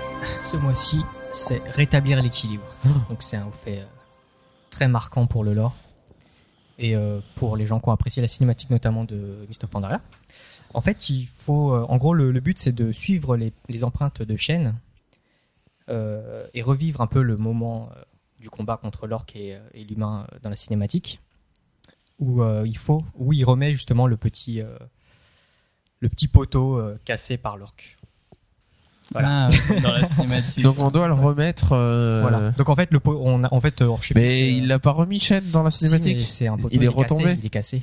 Ah. Et, euh, il y a eu ben un voilà. coup de vent Voilà. et On met de la Les colle. maçons du cœur vont repasser par, par la le maçon du cœur, là notamment, enfin là pour le coup c'est toi. Mais euh, en gros, faut, faut se rendre au sanctuaire de la fraternité, c'est dans la forêt de Jade. Et en fait, c'est tout en haut d'une grande colline. Et, euh, Mais c'est une suite de quêtes, c'est quoi? Non, non, c'est, tu Non. peux y aller à pied. enfin, Et alors, tu- si comment tu le remets? Bien, tu cliques tu dessus cliques tu- dessus et tu remets le poteau. Et là, paf, un petit haut. Et est-ce que tu revois la cinématique? Non, voilà. Et tu vois, euh, Est-ce que tu vois tout dans la il y a deux justement. qui débarque et Non, qui mais le recasse attends, quand tu revois la cinématique après, tu te vois. à la fin, toi tu vois quand Shen il est là, il dit euh, c'est parce que et tu vois derrière Yuri qui passe et qui qui, remet- qui met, il met de la colle et puis il repose et il se casse. Bon, je spoil un peu, le poteau retombe après. C'est vrai Ouais, c'est Oh. Et donc si tu refais, alors t'as un autre fait? Bah non. C'est pas c'est pas évident de trouver l'endroit. hein. Ouais. C'est un endroit où on passe pas du tout quand on fait les quêtes, Horde ou Alliance. Euh, quand on est Horde, on arrive par le nord, c'est beaucoup plus près de la zone de départ de Horde que de la zone Alliance, parce que c'est tout au nord de la zone de forêt de Jade. En gros, il faut il faut vraiment chercher sur euh, sur internet pour voir l'endroit où c'est exactement. Et il y a un endroit où quand on est Horde, on descend, donc on va vers le sud, on est à la route et on a une quête qui nous dit euh, va à droite, euh, il y a la quête machin et puis ensuite on part et il faut suivre le mec qui dit euh, faut aller par là-bas. Donc on le Le suit et on rate complètement le fait qu'à gauche il y a un escalier et on nous demande jamais d'aller là-bas. Et si on quoi. prend l'escalier, bah là on monte, on monte, on monte, on monte et on arrive euh, en hauteur là où où l'orque euh, T'as dit que c'était quelle zone. C'est la forêt de Jade. Forêt de Jade. non bah, mais le quelle ville pardon Ah, c'est le sanctuaire de la fraternité. Sanctuaire de la Voilà, donc, par, fraternité. par curiosité, j'ai regardé euh, aux alentours si on voyait le, le temple, euh, enfin la cour où on voyait tous les pandas, les Ouais, pandas et s'entraîner. Et moi, je les ai pas vus. Oh mais si. J'étais trop dégoûté Ah d'ailleurs. si, ils sont juste en dessous. C'est vrai. Ah, Ouais. mauvais. Ouais, et d'ailleurs, alors quand on monte on monte l'escalier, loin. on monte l'escalier et on arrive à un endroit sur le côté où euh, il y a, euh, alors je crois que c'est ces escaliers là. on arrive à un endroit où il y a un portail, c'est fermé et il y a une sorte de bâtisse avec un mur autour. Et donc quand on prend de l'autre côté et qu'on monte, on monte, on monte et on arrive à l'endroit où il y a ce poteau, euh, s'il y a, on voit le en contrebas et on voit cet endroit qu'on voyait qui était fermé où là il y a les, les moines pandariens qui sont en train de s'entraîner, etc. Ah non, c'est exactement Ah ouais, comme dans la cinématique. Tu t'es pas mis le- Ouais, je pense. Il y avait les, les moines qui étaient là en train de s'entraîner, puis il y a Yuri qui regardait de l'autre côté. Mais où ils sont? Mais où ils sont? Regarde à gauche, regarde à gauche. Mais je les vois Quelle pas. gauche? À gauche. voilà. Charis, de quel boss tu nous parles? Alors moi, je vais vous parler des nains. Des nains. Voilà, une fois n'est pas coutume, on va moi, parler des ah. nains. Merci Gimli. par exemple. Euh, et plus spécialement, je vais vous parler du clan Sombrefer aujourd'hui. Euh, donc c'est un clan qui a souhaité accéder au, au, au trône euh, de Dun Morog et qui qui a créé une guerre civile comme ça parce qu'il voulait à tout prix régner sur cette ville et sauf qu'il y a aussi d'autres clans nains, deux autres clans nains euh, les marteaux hardis et euh, le clan Barbe de Bronze qui du coup euh, bah on dit eh, mais non mais moi aussi je veux y aller aussi donc euh, voilà ça a créé une guerre civile et euh, comme vous le savez ou pas mais ça va paraître logique c'est le clan Barbe de Bronze qui qui a été victorieux et il a banni les deux autres clans dans les montagnes. Euh, voilà maintenant c'est nous qui gouvernons et parez-vous donc le clan Sombrefer s'est installé dans les Carmines et avait pour chef le Tan sorcier Torisan au fur et à mesure des années, le, clan Sombrefer et prépare sa revanche parce qu'ils sont quand même un petit peu rancuniers, ils veulent pas rester sur cette euh, défaite et ils réfléchissent à comment est-ce qu'ils peuvent exploser les deux autres clan- clans pour euh, pour régner sur tous les nains. Euh, donc Torisan il dit ok ben moi je vais mener une attaque contre Forgefer donc contre le, clan Barbe de Bronze et sa femme qui était aussi rageuse euh, a décidé de mener la, la bataille contre Grim Battle où, demeurent les marteaux hardis. Seulement le problème, c'est que euh, deux batailles en même temps, a priori, c'était compliqué pour les sombres fers et ils se sont fait un petit peu exploser. Euh, la femme de euh, Torisan euh, meurt dans, dans le combat et du coup, au fur et à mesure, bah, les deux clans, euh, des, enfin, forcément, comme ils sont assiégés de chaque côté, euh, s'allient ensemble contre les sombres fers et commencent à assiéger la capitale des sombres fers. Donc, entouré par les, les armées de ses ennemis, Torisan, je pense, assez désespéré, invoque une ancienne puissance élémentaire qui était restée endormie depuis longtemps et c'est une puissance élémentaire qui euh, qui était euh, qui était euh, liée au seigneur du feu Ragnaros. Donc ça libère Ragnaros à ce moment-là. Euh, et, euh, et le problème, c'est que Ragnaros, il est pas si domptable que ça, donc euh, il va pas dire euh, OK, Torisan, je vais t'aider, tu vas être le chef des nains. Non, non, il explose tout le monde, il tue tout le monde, il rase tout le monde. Et tout, et du coup, euh, il, il tue Torisan, enfin en partie, et ça crée un gigantesque géant euh, dans, dans cet apocalypse euh, comme ça, ce réveil un peu apocalyptique et il y a un gigantesque volcan qui, qui se qui se trans, qui se crée, qui transforme toute la région et qui aboutit au pic de Roche Noire qu'on connaît aujourd'hui. Euh, et du coup, le, clan euh, de Sombrefer devient esclave de Ragnaros et des élémentaires de Ragnaros. C'est pour ça qu'on les trouve dans ces zones-là. Donc, étant désormais les serviteurs de Ragnaros, les nains de Sombrefer sont dirigés euh, par la suite par Tan euh, d'Agran Torisan, qui est le fils donc du précédent.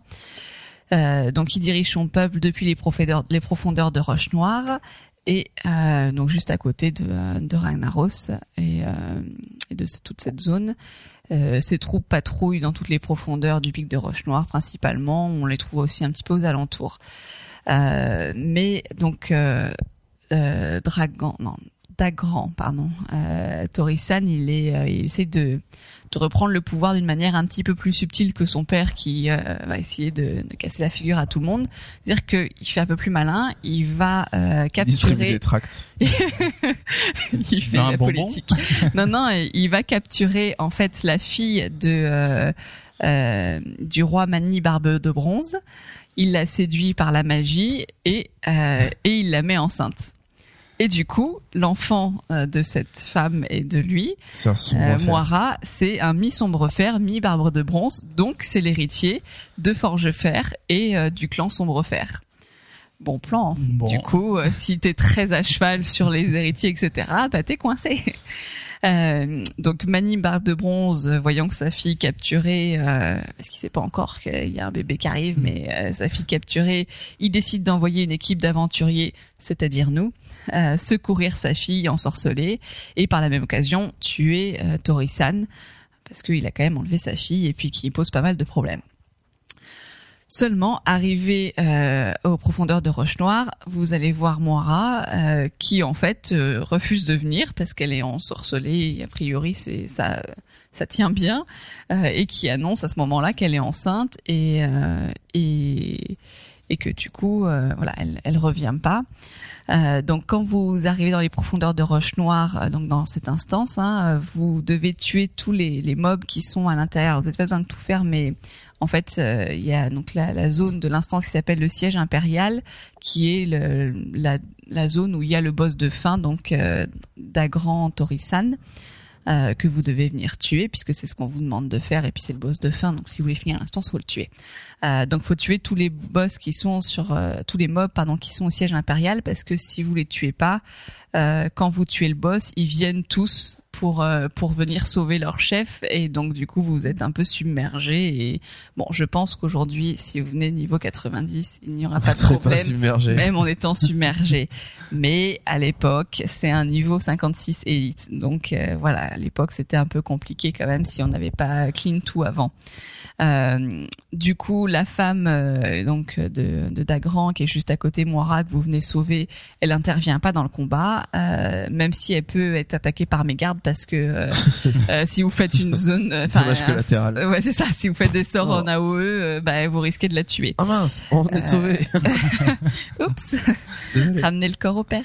Mais du coup, elle intervient pas. Par contre, donc elle lance une quête, hein, que, qui c'est la quête qui fait que vous devez venir tuer le, le- son mari. La quête du test de grossesse.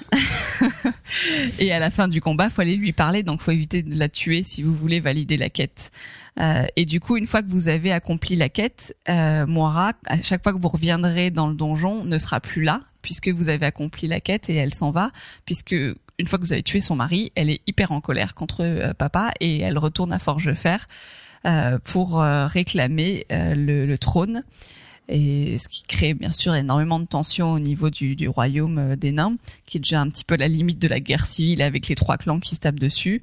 Euh, et du coup, donc, elle vient expliquer qu'elle est enceinte, machin, etc. Et finalement, euh, il décide de créer le Conseil des Trois Marteaux pour répartir le, le pouvoir entre les trois principaux clans nains pour éviter cette tension perpétuelle où on sait jamais qui va prendre le pouvoir et où tout le monde se tape dessus. Donc voilà un petit peu l'histoire de ce boss de euh, profondeur de Roche Noire. Si vous avez l'occasion, allez voir euh, le skin de euh, cette cette naine Moira. euh, parce que c'est assez rigolo. En fait, ils lui ont fait vraiment la tête de, Lé- enfin, le- le les, vês- les vêtements de princesse Leia euh, quand elle est capturée euh, par par Jabba le Hunt. Donc voilà, c'est Le Hutt. C'est par chasseur. Le Hutt. Java the Hunt. Tu fais chasseur? Euh, Le Hutt, pardon. C'est Donc le voilà, c'est chasseur un- à la limite. C'est un clin d'œil euh, qu'ils ont fait à Star Wars. Elle ne ressemble pas au niveau de la carrure, par contre. Non, C'est c'est le décevant. rondouillard. moins sexy. Elle ressemble, Y aller. elle res- elle ressemble plutôt à Fiona dans Shrek. Voilà, mais Ouais. habillée en, en princesse Leia. en moins verte.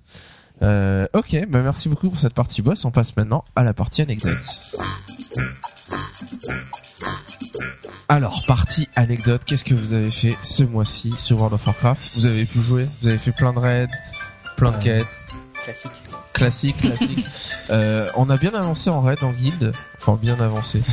Euh, Un boss Non, non, mais c'est vrai que maintenant, euh, tous les mercredis, le premier soir de raid, bah, on on n'a pas beaucoup de temps de raid, mais euh, en général, en une heure, et, une heure et quart à peu près, on fait les quatre premiers boss du caveau euh, d'une traite sans wipe. euh, donc gardien, Feng, Garajal, Esprit Roi. Euh, Esprit Roi qu'on a tombé très vite. que on commence à avoir du stuff, un stuff correct qui fait que les boss, on sent bien que c'est, on est moins sur la corde, on est moins sur la corde raid qu'avant et on a plus de marge pour, euh, Ouais. pour, euh, Je peux dire, on commence à avoir du stuff.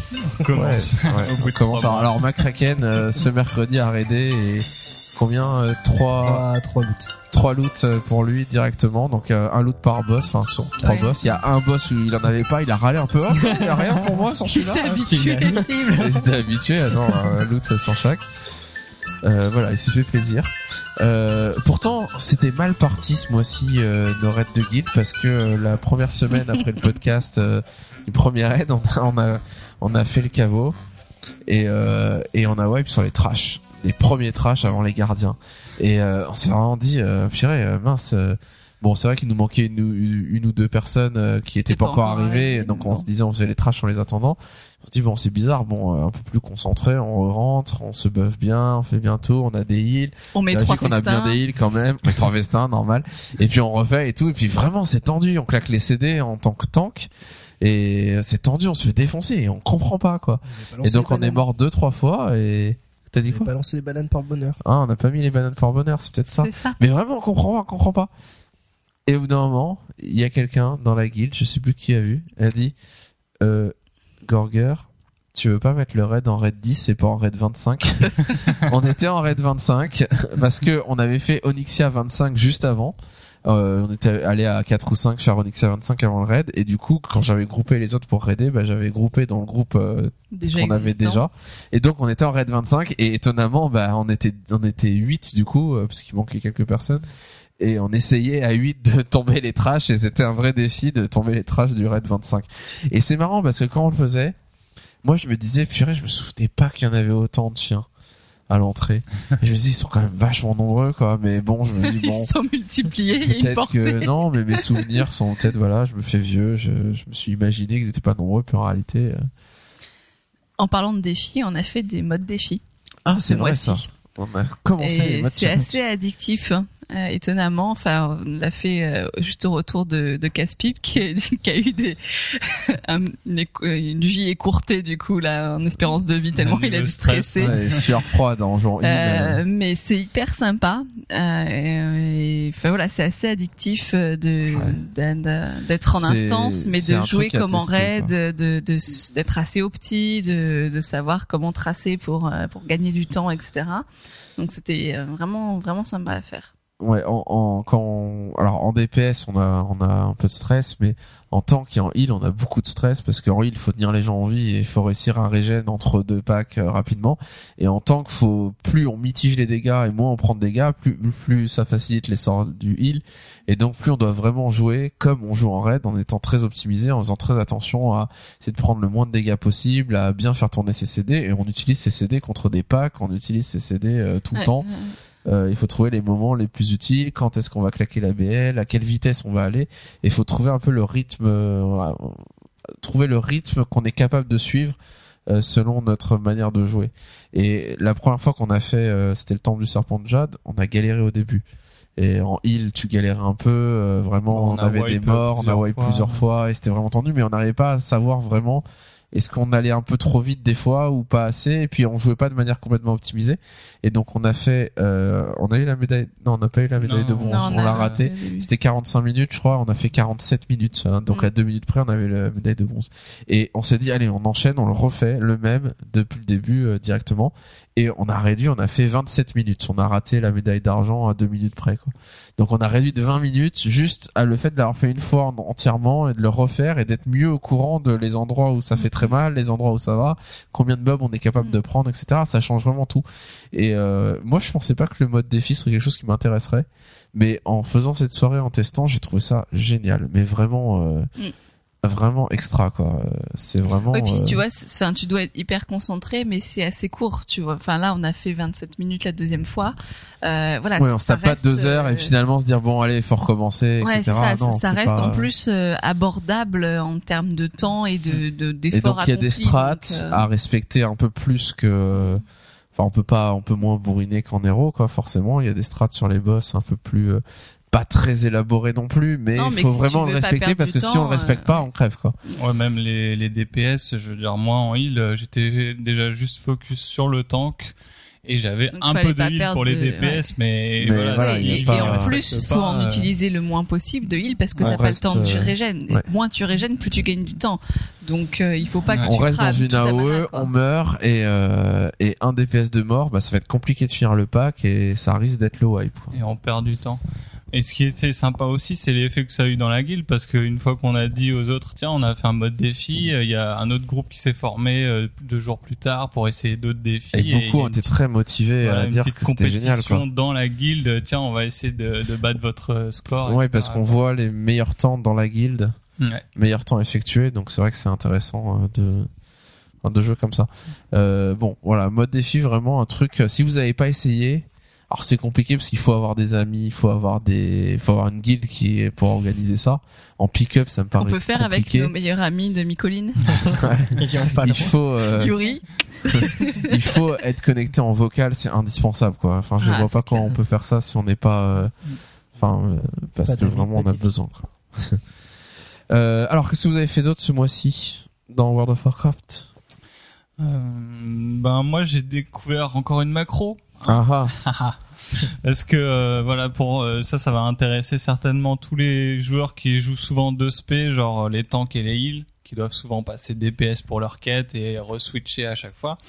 Euh, voilà, avant moi je cliquais sur mon onglet euh, talent, je cliquais sur Voilà, deuxième activer. spé, je cliquais sur activer et puis c'est pas marrant que souvent quand euh, t'as l'appel pour aller dans le donjon, bah ça se colle euh, en plein milieu de, de ton écran donc euh, t'as du mal à changer de spé etc. Euh, et puis après t'arrives, tu t'es en train de dire ouais deux secondes respect etc. Bon, alors je me suis dit euh, purée ça me saoule, euh, doit bien y avoir une macro en fait pour euh, changer ça directement sans avoir à faire tout ça quoi.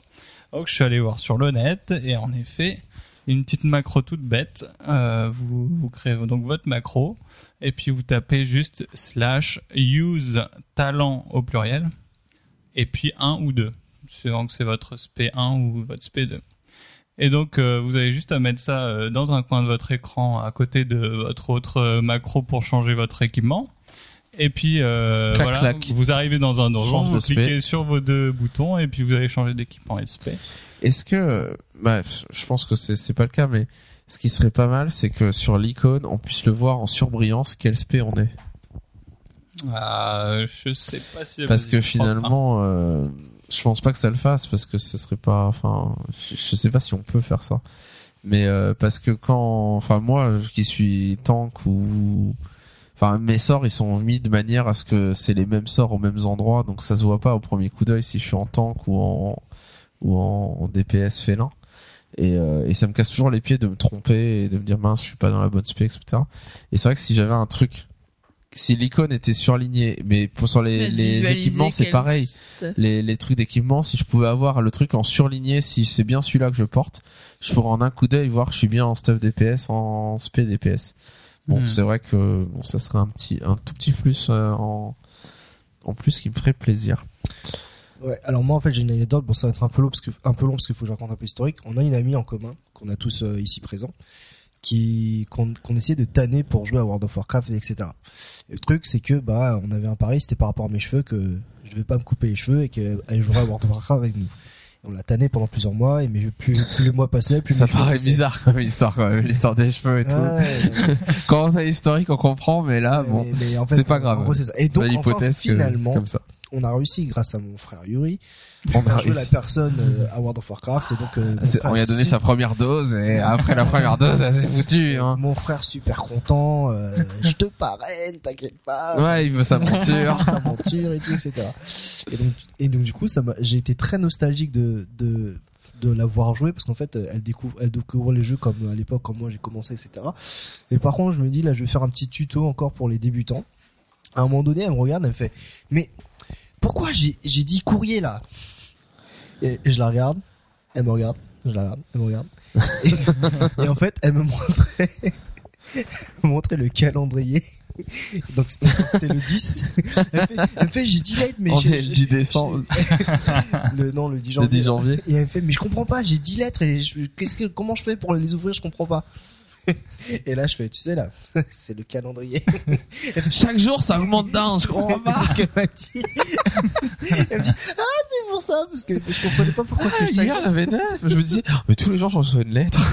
J'ai un admirateur secret. Alors, et, Heureusement, à la fin du mois, tout est purgé. On repasse à un... Ouf. et je me souviens, je- euh, à l'époque où je faisais des, des, des petits, euh, enfin Des trucs de nous. il y a un truc de nous mais je me dis mais quand même le calendrier quoi c'était pas c'est évident quoi Tu- Surtout que si tu cliques dessus, tu vois bien que c'est un Ouais, voilà, calendrier. donc, du quoi. coup euh, c'était l'anecdote que j'ai où j'ai rigolé ça m'a un peu remémoré où moi aussi euh, je, je Quand des tu trucs montais la bêtes. joiellerie jusqu'à Quand je 450 sans utiliser la prospection, Ah ouais, par exemple. la joaillerie la prospection c'est une histoire de C'est l'histoire de ta vie. donc voilà Bon, qu'est-ce que vous avez fait d'autre Yori, t'avais plein de trucs, t'as fait de l'archéo, non? Ouais, alors, euh, bah, of Panda, je, me suis remis à l'archéo. Et euh, en fait, je me suis rendu compte que j'avais plein de faits de l'ancien contenu que j'avais pas fait. Donc de Cataclysme. Alors du coup, je me dis, ah, c'est galère. euh, Je vais devoir retourner dans les anciennes zones, etc. Donc c'est ce que j'ai fait. Et euh, j'avais remarqué que on cumulait, enfin donc je farmais les anciennes zones donc, et dans les nouvelles zones of Pandaria, à chaque fois qu'on restitue un artefact, un artefact, on le, bah, on restitue et ça, ça, ça rajoute dans une caisse dans ton inventaire. Et ça, ça se cumule. Donc euh, j'arrive à un moment où j'en avais euh, une centaine euh, et je savais pas quoi en faire. Ah ouais, quand même. Et, euh, et du coup, moi, je les utilisais pour acheter les petites pierres qui permettaient de se TP à un point d'archéologie directement. Et un jour, par hasard, je, je vais. Tu cliques sur un autre truc sans le faire exprès. Un misclick et tu te rends compte que. par hasard, je vais, je retourne dans la zone des chroniqueurs. Donc c'est au-dessus du- d'un des donjons dans le Val de l'Éternel Printemps. Ouais, euh, pas voilà. Enfin ouais, voilà ça. Et euh, il y a un- le maître d'archéo qui est un- qui est un nain. Et je vais lui parler pour acheter ces, ces fameuses pierres. Et là, je me rends compte qu'il y a plein de petites caisses. Donc, euh, en fait, chacune des caisses correspond à une des anciennes factions. Et en fait, on peut monter euh, les anciennes, euh, les anciennes civilisations, enfin les anciens trucs d'archéologie, des anciennes civilisations, en utilisant les artefacts qu'on restaure en fait. Donc en gros, on reste en Pandarie, Voilà, on fait exactement. l'archéo en Pandarie Voilà. et on monte toutes les réputations. Ouais, c'est ça. Donc en gros, j'ai pu Bon. monter euh, Tolvir comme ça, et j'ai récupéré la petite main euh, en. Mhm. Pour le haut fait. Ouais, voilà. Donc Tu peux même content. récupérer. Ah oui, non, parce que ça, c'est c'est ce qui débloque euh, quand t'as fait le haut fait. Euh, quoi? La main. C'est quand t'as fait le haut fait que tu gagnes la main Euh, ah non, non, non, ça c'est un, artefact rare et euh, au hasard ça tombe, dessus, ça tombe dessus. Et en fait, Et du coup, il a, il a farmé pendant deux mois pour avoir la fiole des sables. Et puis après, un jour, je lui ai dit, tu sais, Yori, c'était pas le chimiste, ça droppera pas la fiole des sables. et du coup j'ai arrêté Et du coup, il a arrêté l'archéologie. C'est pour Il a dit, ah. non mais euh, en fait c'est une bonne manière de monter euh, l'archéologie. Enfin les anciens trucs d'archéologie parce que plutôt que d'aller retourner euh, dans les anciennes zones et si on veut farmer euh, Tolvir par exemple, euh, d'attendre qu'il y ait un spot de Tolvir qui apparaît. Ouais. ouais. Voilà. Ah, bah, sur l'Autolvir, c'était une catastrophe avant à farmer, quoi. C'était une horreur. quoi. Moi, j'ai essayé et j'ai essayé, j'ai eu des problèmes. Euh, bon, on a fait plein de soirées euh, RP, roleplay ce mois-ci.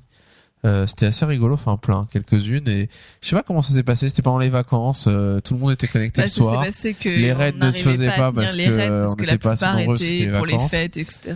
Et du coup, euh, on est passé, euh, voilà, euh, hop, on fait du RP. euh, on est parti faire des trucs rigolos. Euh, du coup, d'ailleurs, si vous allez sur mon channel YouTube, vous pouvez voir des vidéos, sur le channel YouTube de Gorger, des vidéos de nos events, bon, qui forcément sont pas forcément très intéressantes parce que c'est intéressant si vous étiez dedans ou si vous faites partie de notre guild, forcément c'est ouais, rigolo de se il y a voir. des private Mais jokes. euh, il y a euh, plein de private jokes, etc. Mais bon, c'est c'est un peu rigolo les events qu'on a fait. On a fait des, bon, on a passé pas mal de temps à Gurubashi à se fighter les uns les autres. Euh, notamment, on a fait des, une arène de Gurubashi où tout le monde était tout nu. Donc en gros, on n'arrivait pas à se tuer parce qu'on se, on se faisait des dégâts de 300 alors qu'on avait quand même 150 000 PV en étant tout nu. Euh, voilà, on a fait du PVP normal à Gurubashi. On a joué au facteur à Gurubashi. Euh, vous savez, une heure, deux heures, le facteur est pas passé, on est tous en cercle et puis il y a le facteur qui tourne. Avec la variante euh, tomate ketchup. Ouais, la variante de tomate, tomate, tomate ketchup, bon, truc mystérieux, moi j'étais pas au courant de ce truc-là. Euh, voilà, euh, ou Gurubashi, c'est un truc super rigolo qu'on peut voir dans la vidéo, mais faut être très attentif.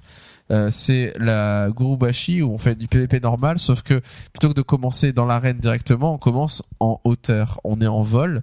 J'avais déterminé une distance euh, en hauteur où je disais à tout le monde de se mettre à cette distance-là. On lâche notre monture, on tombe dans l'arène et, euh, et du coup on perd 70-80% de sa vie par rapport à la hauteur que j'avais définie. Et ensuite, euh, bah, combat à mort où voilà tout le monde a perdu Là, on avait 80% notre de sa vie armure. et on avait notre armure. Et euh, Donc c'était un peu voilà PVP sauvage. Et certaines classes ont des avantages parce que les pandarènes par exemple la race pandarène euh, prend moins de dégâts quand elle tombe, les voleurs c'est pareil, les druides en félin c'est pareil, euh, les mages peuvent faire bloc de glace donc euh, ou plume légère. Et donc euh, les, les prêtres peuvent se faire euh, Lévitation. lévitation etc. Donc ils ont des avantages et d'autres euh, tombent et donc on a un membre de notre un DK qui tombe et qui perd euh, donc 80% de sa vie en tombant et là on voit Charis qui tombe en même temps et qui en tombant avant de se mettre la plume légère qui met une bombe vivante sur le DK et puis qui euh, se met plume légère qui descend tranquille et on voit le DK qui tombe la bombe vivante qui pète le DK qui crève directement et qui dit ouais, sympa Charis merci. C'est une des plus grandes victoires en PVP. voilà la plus grande victoire de Charis en PvP c'était je la voyais concentrée sur son écran quand elle faisait le truc elle disait attends attends me parle pas je suis en train de faire j'ai un bon mais non, coup mais à c'est faire parce là. que ah, il faut que je lance ma plume, euh, Plume ma plume légère légère, et hop, en étant. vivante. Je peux pas la lancer quand je suis en l'air. Donc je, il disait alors je vais donner le décompte et tout. Donc je me mettais sur euh, un petit rebord. Je mettais ma plume légère et je revenais euh, parce qu'il fallait partir en même temps que tout le monde dans l'air, quoi. Mais comme à chaque fois il rajoutait un truc qui parlait, fallait que je revienne sur mon petit muret. je lance, remettait, et je- il la fallait que je lance légère. suffisamment tard pour que euh, pour que bon au ça pire t'avais ton bloc de glace hein. Ouais, mais il faut être encore plus concentré ça pour le lancer. Enfin, le coup de la bombe vivante, c'était vraiment fort. hein. On Je voit le mec qui ça tombe, qui perd 80%, et là, paf, la bombe qui explose, il crève Je instantanément. pensais pas que ça allait le tuer. en C'était fait. beau. Enfin voilà, event RP, euh, on a fait une course dans Hurlevent, le premier qui arrive à la banque. Euh, c'est dans la vidéo, on le voit, c'est vraiment le bazar parce qu'il y a tellement de gardes que euh, voilà, le premier qui tape le banquier avait gagné, donc ils ont couru, etc. Et, euh, et moi j'avais fait un allianceux sur le serveur et j'étais en train de rameuter tous les allianceux en disant euh, il y a des hors qui arrivent à la porte, ils sont une dizaine, ils vont essayer, ils vont vers la banque, venez les défoncer, etc. Et, et c'est vrai que le pire c'est qu'une fois qu'ils étaient dans la banque et qu'ils étaient morts, euh, bah, pour sortir de la banque, vu tous les gardes qu'il y avait qui étaient là, Et euh, les allianceux. et les allianceux qui attendaient, je disais ils vont essayer de repop dans la banque, euh, restez là, ils vont revenir. C'est fou quand même C'était le nombre très de dur de gardes sortir, qu'il y avait dans Hurlevent quoi. Ouais. Ah, mais on a fait Ouais. un Si- petit si bout de les- chemin, hein, si donc. les euh, Alencieux, si les Alencieux viennent, il n'y a pas Ouais. autant de gardes. euh, Non, mais vu qu'ils sont arrivés à pied euh, et qu'ils sont ils ont couru euh, tout le long du enfin ils sont arrivés par la porte principale, rentrés etc. Ouais, ils ont loin, vraiment aggro hein. les gardes de très loin euh, de toute la ville quoi, partie de la ville. Comme en plus sont 10 euh, qu'ils arrivent euh, Mais euh, si en les. Alencieux ils viennent, ils vont aggro quoi euh, Les cochons Bah, ça dépend Ah, il y a des gardes en ville. Grimard, il y en a plein hein. Tu passes à par l'entrée la ville, qui passent par l'entrée, tu passes par c'est l'entrée euh, ouais. si tu te tapes quand même beaucoup de gardes. C'est vrai qu'il y en avait vraiment beaucoup quoi. Je sais pas, il y avait quoi 50 gardes, euh, 40 gardes. Mais là où on a commencé, il y avait déjà des gardes euh, sur le côté, donc euh, ouais, Ouais. c'était pas.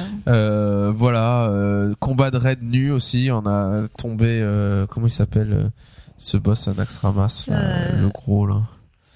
Oh, mince, j'ai perdu le nom. J'ai des trous de mémoire ce soir. Euh, enfin voilà, le gros boss euh, qui est un boss poteau où décousu, tout le monde non, était le- tout Le nu. décousu. Le recousu. Le recousu. Le décousu. le recousu. euh, Faut dire qu'il est à moitié éventré. Voilà, tout le monde tout nu. C'était le premier en DPS, sachant que bah on risquait de mourir si on se faisait taper. Donc chose de rigolo. Bon, on a fait autre chose. On a passé certains ont passé leur nouvel an, euh, leur fête du 31 décembre sur WoW. euh, Quand tu dis certains, c'est fait genre il y était pas. certains qu'on C'est un peu les losers, euh. etc. euh, Et donc, euh, bah, on a été voir le feu d'artifice à Baie du Butin à minuit euh, pour dire bonne année. Et puis bon, ça s'est transformé en event RP impromptu. On, on s'est dit, allez, on va à Baie du Butin, mais on y va en monture, euh, à la vraie, à l'ancienne. Il y avait Euh, aussi la course au level 6. euh, Ah, et la course au la level semaine 6 en effet où on commençait tous euh, en même temps niveau 1 et c'était le premier qui était niveau 6 et donc là c'était la guerre et euh, le début c'était un peu surréaliste parce que euh, On forcément était quand dix on, euh, était 10 nains à essayer de se voler les mobs euh, les uns des autres en étant dégroupés pour euh, essayer de les voler et c'est vrai que c'était un peu euh, Et chose étonnante qu'on a appris, c'est que euh, il y a un des joueurs qui, euh, au lieu de faire les quêtes, a juste fait du bashing de mob. Et, euh, et il a été le premier il a été le premier à atteindre le niveau 6. Et il avait pas mal d'avance quand même hein. Comme quoi, jusqu'au niveau 6, vaut mieux basher le mob. ça ça va- ça va tout changer sur notre vitesse de leveling Après ce mois-ci, il y a eu, il y a aussi eu Noël.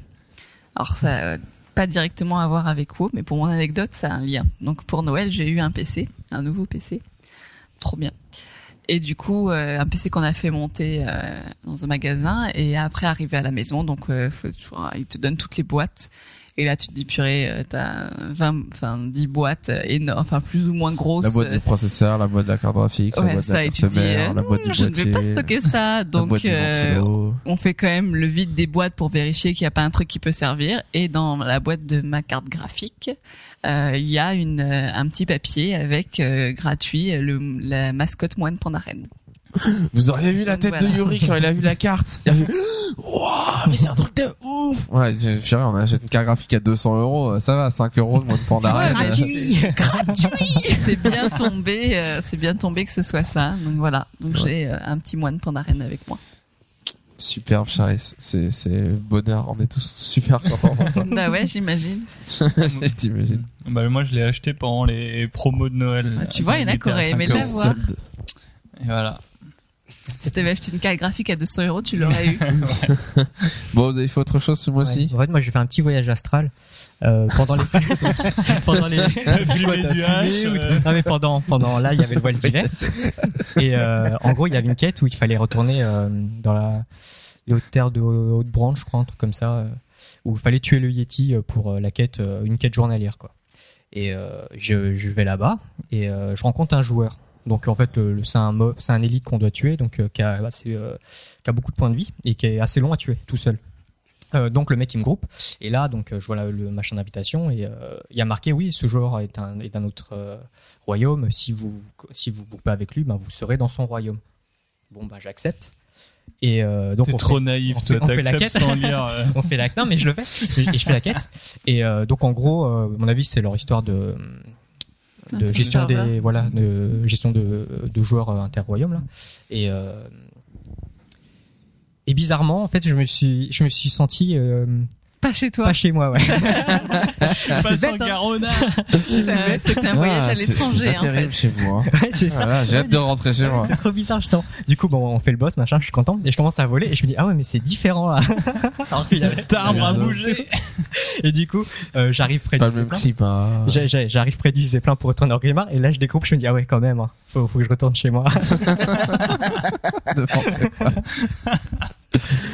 Bon, ce mois-ci, il y a eu un tweet de Ghostcrawler où on lui demandait euh, est-ce que vous êtes satisfait d'avoir introduit les montures volantes en jeu? Et euh, est-ce que vraiment, euh, si vous deviez refaire les choses, que vous feriez ça de la même manière? Et Ghostcrawler a répondu, je vous synthétise, je sais plus exactement ce qu'il a dit, mais il a dit euh, si ça ne tenait qu'à moi, non, j'aurais pas mis de monture finalement. Je pense que c'était une erreur. Et il dit, euh, en fait, le- les montures volantes rendent le monde trop euh, safe. Il dit donc euh, sécurisé finalement. euh, on n'est pas assez en danger, notamment vis-à-vis du PVP. Et moi, j'avais pas vu ce tweet passer. Il y a un membre de notre guild sur le forum qui dit Eh, "Vous avez vu le tweet de Ghostcrawler qui dit ça? Allez, challenge. C'est une semaine sans monture volante. Moi, je vais essayer. Je le fais." Alors moi, enthousiaste pour ce genre de truc un peu fou, euh, je me dis ouais, trop bien. Moi, euh, plus jamais la monture volante. Euh, moi, je veux, je fais à la vraie comme Ghostcrawler. Bon, j'ai tenu une semaine, hein, j'ai fait la semaine, mais bon après, c'est vrai que insulté, je c'est dur. Ma caca il disait bande de fous, on a des montures volantes, faut en profiter. C'est des acquis sociaux. C'est des acquis sociaux, ils ne peuvent pas nous les enlever maintenant, c'est trop tard. J'y ai- ai failli, j'y ai, j'y ai presque cru quoi. Ah ouais, alors vas-y, raconte-nous ça En parce fait, que c'est euh, très en laid. fait, euh, donc l'amie que- qu'on a qu'on a réussi à mettre sur World of Warcraft, elle est en train de faire ses quêtes et elle a besoin de moi pour euh, pour euh, pour tuer un boss élite qu'elle arrivera pas qu'elle pas à tuer tout seul. Et le truc c'est que bah je me dis oh là là c'est trop bien les montures volantes, je commence à voler etc. En fait ce que, ce que je savais pas c'est que enfin je- sûrement Gorger m'avait dit mais j'avais oublié c'est que dans les zones Burning Crusade il y a pas les montures volantes parce qu'ils ont pas Zone de Les départ. zones de départ. hein. Les zones de départ. qu'en Outre-Terre, il y a- Oui, oui.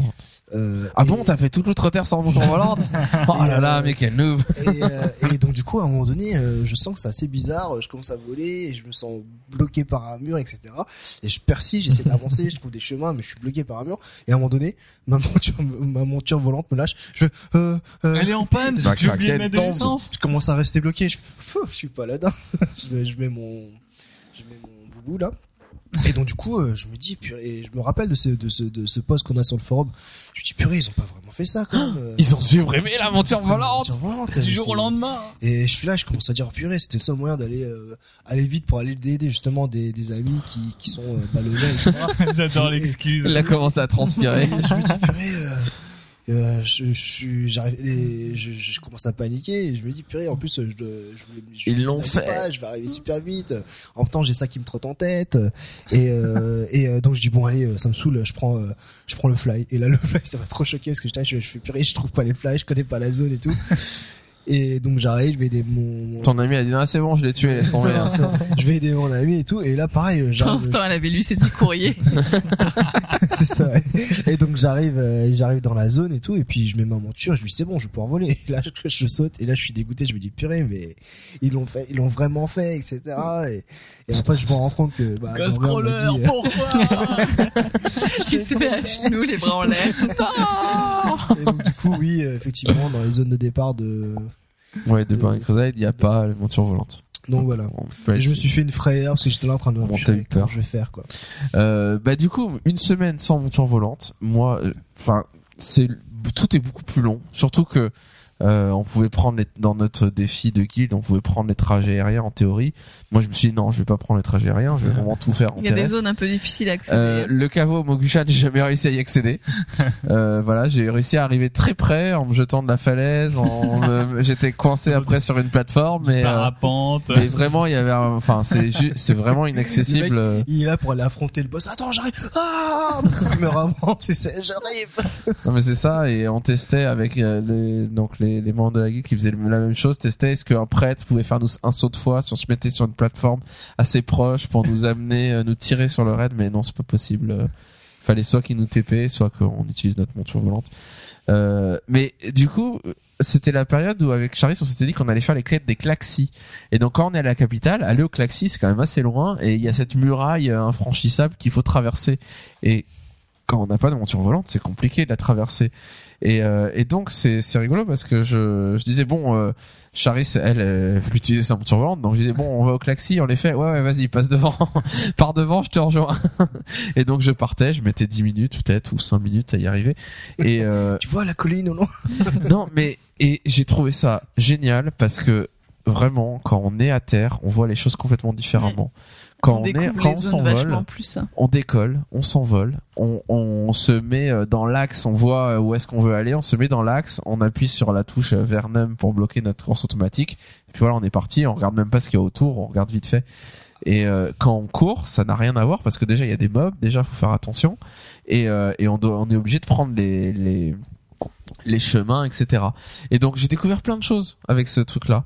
J'ai découvert par contre, par exemple, un truc que j'avais jamais fait attention, que les quêtes du Lotus Doré, quand on les fait, le gros boss qui passe, etc. Bah, le chemin qu'il prend, c'est exactement la sortie, la seule sortie de cette zone-là. Et il bloque la sortie du du Val de l'Éternel Printemps et la porte par laquelle on sort, bah c'est c'est l'endroit où le gros boss est devant. Moi j'avais remarqué que c'était, j'avais pas fait le lien entre l'endroit où on rentrait la première fois et puis après on n'y rentre plus jamais par là, passe en monture volante. Euh, j'ai découvert que les Pandachan, ils avaient des ils se baladaient dans le Val de l'Éternel Printemps, des gardes, et qu'ils avaient une monture tigre qui tuait tout, qui était trop belle. Et donc j'ai vu, mais qu'est-ce que c'est que cette monture? Je l'ai jamais vue. Et là, j'ai j'ai vu qu'on pouvait l'avoir, même dans la Horde, avoir un tigre super classe euh, armuré. Et donc euh, voilà, c'est le prochain objectif de ma vie d'avoir cette monture. Euh, voilà, j'ai découvert que bah, pour monter sur la muraille, c'était pas évident. Qu'en gros, fallait passer par Kunlai et j'ai pas trouvé d'autres moyens de monter. Euh, donc on passe, on sort de le Val pour aller au Klaxon, on sort par le Val de l'Éternel Printemps, on va à gauche, on monte dans la sur la muraille. Et là pour descendre de la muraille pour aller dans les terres euh, de l'angoisse bah, c'est pas évident non plus. Il y a pas un endroit pour descendre. En gros on saute. Il y a pas trop le choix hein. Euh, normalement il y a des cordes quand on fait les quêtes mais quand on fait plus les quand on, a déjà fait la quête il y a plus les cordes euh, certains m'ont dit bah, peut-être que tu peux passer par la vallée des quatre vents parce que vous savez quand on finit complètement trou, les zones il y a un trou parce qu'il y a un gros cafard qui essaie de s'infiltrer. Eh bien non on ne peut pas passer par là. On peut passer si on a une monture volante mais si on n'a pas une monture volante il y a quand même un rebord et on ne passe pas. Euh, bon c'est vraiment une manière de jouer complètement différente et, euh, et c'est vrai que je comprends complètement pourquoi j'ai un, une nostalgie particulière de WoW Vanilla et une meilleure maîtrise des zones l'époque de WoW Vanilla, de savoir qu'est-ce qui est où et où sont les choses, où sont les, les mobs, où sont les zones, euh, parce qu'il n'y avait pas la monture volante, alors que dès qu'on a la monture volante, ben on fonce vers l'endroit où on doit aller, et on se lâche, on se, on enlève notre monture et puis on y est quoi. Et après on remet notre monture et on repart. Euh, et vraiment c'est une expérience vachement, euh, Enfin, moi, je rêve que d'une chose, c'est qu'ils refassent des zones sans monture volante où finalement on maîtrisera mieux. Euh, Regarde, imaginez Tolbarad. Hein, imaginez Tolbarad, qui est une zone typiquement où on n'a pas de monture. Bah, je pense que nous tous, on connaît dix fois mieux la topographie de Tolbarad que de n'importe quelle autre zone de cataclysme. Euh, que Uldum, que euh, Ouais, sûr, hein. Mont-Ijal, etc. Tolbarad, on sait où sont les mobs, on sait euh, exactement par où on monte, par où on descend, par où, où est-ce qu'il y a des ponts, où est-ce qu'il y a des rivières, où est-ce qu'il y a des machins. On connaît tout par cœur dans cette zone. Euh, parce que, bah oui, on est en monture terrestre. Bon, après, euh, les montures volantes, c'est bien aussi. Enfin, moi, j'ai repris ma monture volante maintenant et euh, on peut, on peut pas vraiment s'en passer. On perd un temps monstrueux. Mais si certaines zones sont pensées pour ne pas avoir de monture volante, ça peut être pas mal aussi euh, par moment. Bon, j'ai euh, j'ai fait euh, à la hardcore parce que j'ai aussi euh, pendant cette période-là supprimé le quest helper intégré, c'est-à-dire l'endroit qui te disait où tu dois aller pour les zones. Du coup, bah non seulement tu vois bien la topographie des lieux, mais en plus tu dois lire tes quêtes et tu dois euh, comprendre ce que tu dois faire plutôt que de foncer euh, au point 1 et faire le point 1.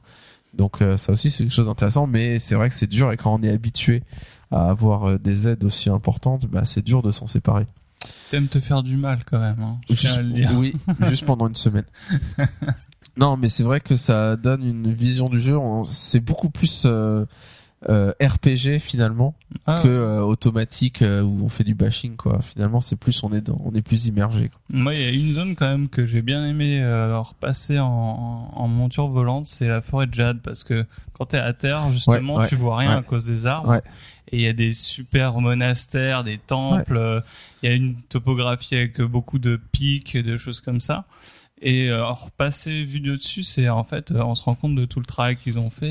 Et, Mais c'est et- c'est pas mal ce qu'ils ont fait de dire qu'on n'a pas la monture volante en Pandarie et qu'on l'a à la fin Mm. finalement.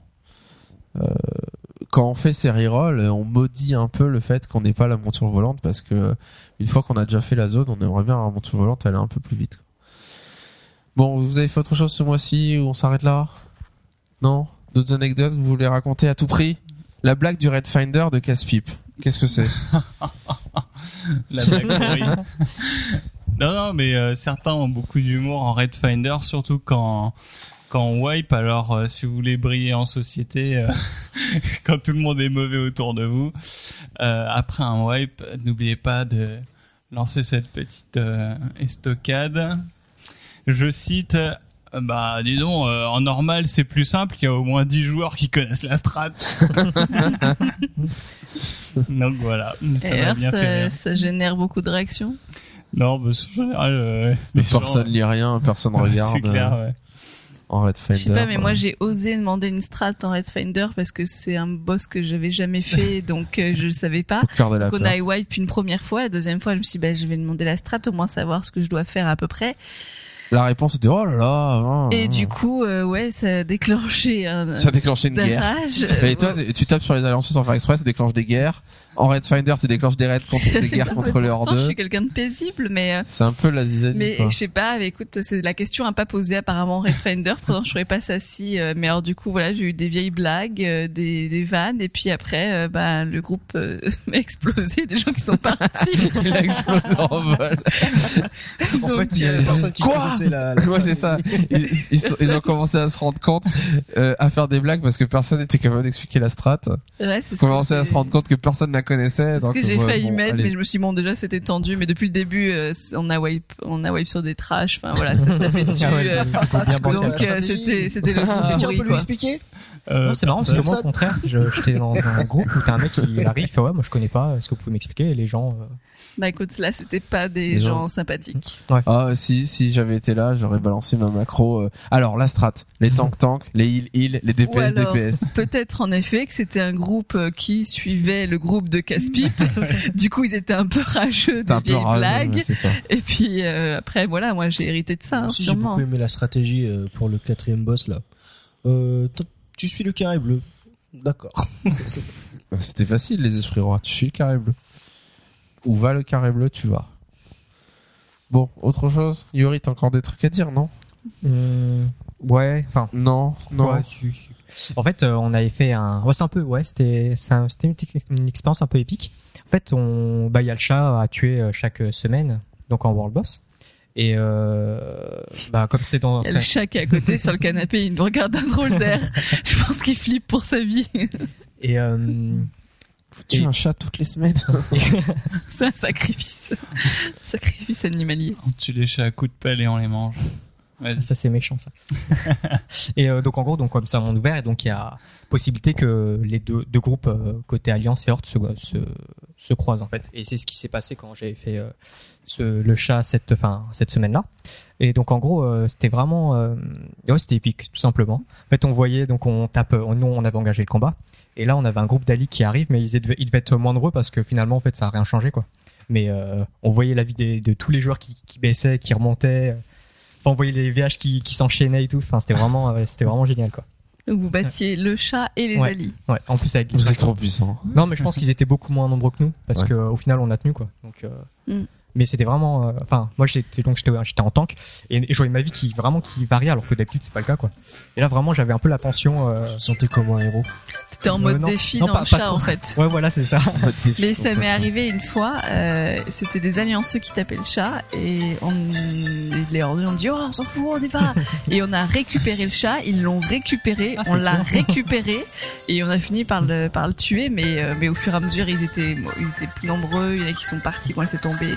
Je, je suis plus dans quel sens c'est mais au fur et à mesure tu vois ça se rajoutait, ça s'enlevait et tout. La garde parentale, Et sais. c'était euh, C'est mais c'était assez en fait c'est assez épique Ouais. parce que euh, faut faut tenir euh, et, et en même temps faut pas que tu lâches le boss non plus mais c'était c'était pas mal hein. C'est bien. au C'était quand. C'était euh, c'était quand le dernier raid? C'était samedi Non, mercredi que j'ai fait. Et euh, en fait, euh, avant le raid, il y a l'un des membres de notre qui veut faire une quête à tout prix, en élite, etc. Et, et il faut tuer des, des, des mobs et des boss. Sauf qu'à un moment donné, bah, on groupe tout le monde pour aller au raid, etc. Et que moi, euh, je rejoins bien sûr pour aider tout le monde à faire les quêtes. Et que apparemment, vous vous êtes fait attaquer par des alliés et que vous n'arrivez pas à les tuer, etc. Et moi, je dis allez, je vais les, je vais les tuer, je vais, je vais les aider, etc. Sauf que moi, j'arrive, bah, je vois personne. Je fais bon, tant pis. C'était phasé. En c'était phasé. Bon, bah, je vais attendre qu'il finisse. Je suis parti en altab. C'est dommage. Il est parti en Altab. c'est l'histoire de sa C'est vie l'histoire de sa vie avec Kraken. Hop, Altab. Je fais autre chose. Euh, ok, bah très bien, merci pour vos anecdotes. Alors, pour finir euh, cette partie anecdote, euh, un petit message de la part de No Watch. Euh, c'est encore Noël chez No Watch pour encore quelques jours. Euh, vous avez sur le fan shop de No Watch euh, des nouvelles planches de stickers avec des petites gommettes de vos émissions préférées. Donc c'est une planche avec 28 gommettes. Vous avez une gommette Les Caluax, vous avez une gommette de chacun des podcasts de No Watch. Euh, voilà, une grande planche couleur avec tous les logos des émissions No Watch. Euh, donc pareil, qui sont, euh, c'est pas cher, c'est 3 euros la première planche, 5 euros la deuxième. La planche de euh, no, ce qu'ils appellent No Perso. Euh, donc c'est six personnages de l'univers ciné série à la sauce No Watch. Donc il y a un personnage de Kill Bill, un personnage de Retour vers le futur, euh, avec l'œil euh, symbolique de No Watch. Voilà, c'est pour euh, 7 euros. donc c'est une l'offre spéciale pour Noël courait jusqu'au 15 janvier. On n'est pas encore le 15 janvier, on est le 10, le 11, quelque chose comme ça. Il vous reste quelques jours pour euh, profiter des frais de port qui sont offerts à partir de 30 euros d'achat dans la boutique du fan shop No Watch. Euh, on est le 12 Reste on est le trois 12, jours. ah, et, euh, c'est demain qu'il y aura le podcast, il restera deux jours. hein. Va falloir l'écouter vite et il va falloir vous dépêcher si vous voulez ne pas payer de frais de port. Euh, voilà, donc c'est le. Si vous voulez soutenir No Watch, n'hésitez pas à aller faire un petit tour sur le fan shop et puis à écouter et découvrir toutes les excellentes émissions que font No Watch. Et on passe maintenant à la partie Blizzard.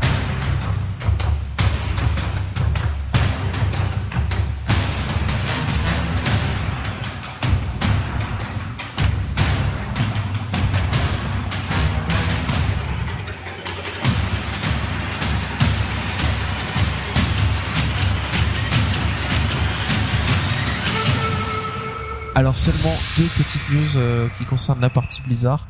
Euh, la première, on a su aujourd'hui que ça y est, Blizzard avait reversé euh, l'argent qu'ils avaient prévu de donner aux victimes de la tempête Sandy aux États-Unis. Ils avaient mis en vente une mascotte dont on n'a pas parlé dans le podcast, mais vous avez sûrement vu hein, le chaton de Braise, je crois que c'est un petit chaton en feu qui vendait 10 dollars ou 10 euros.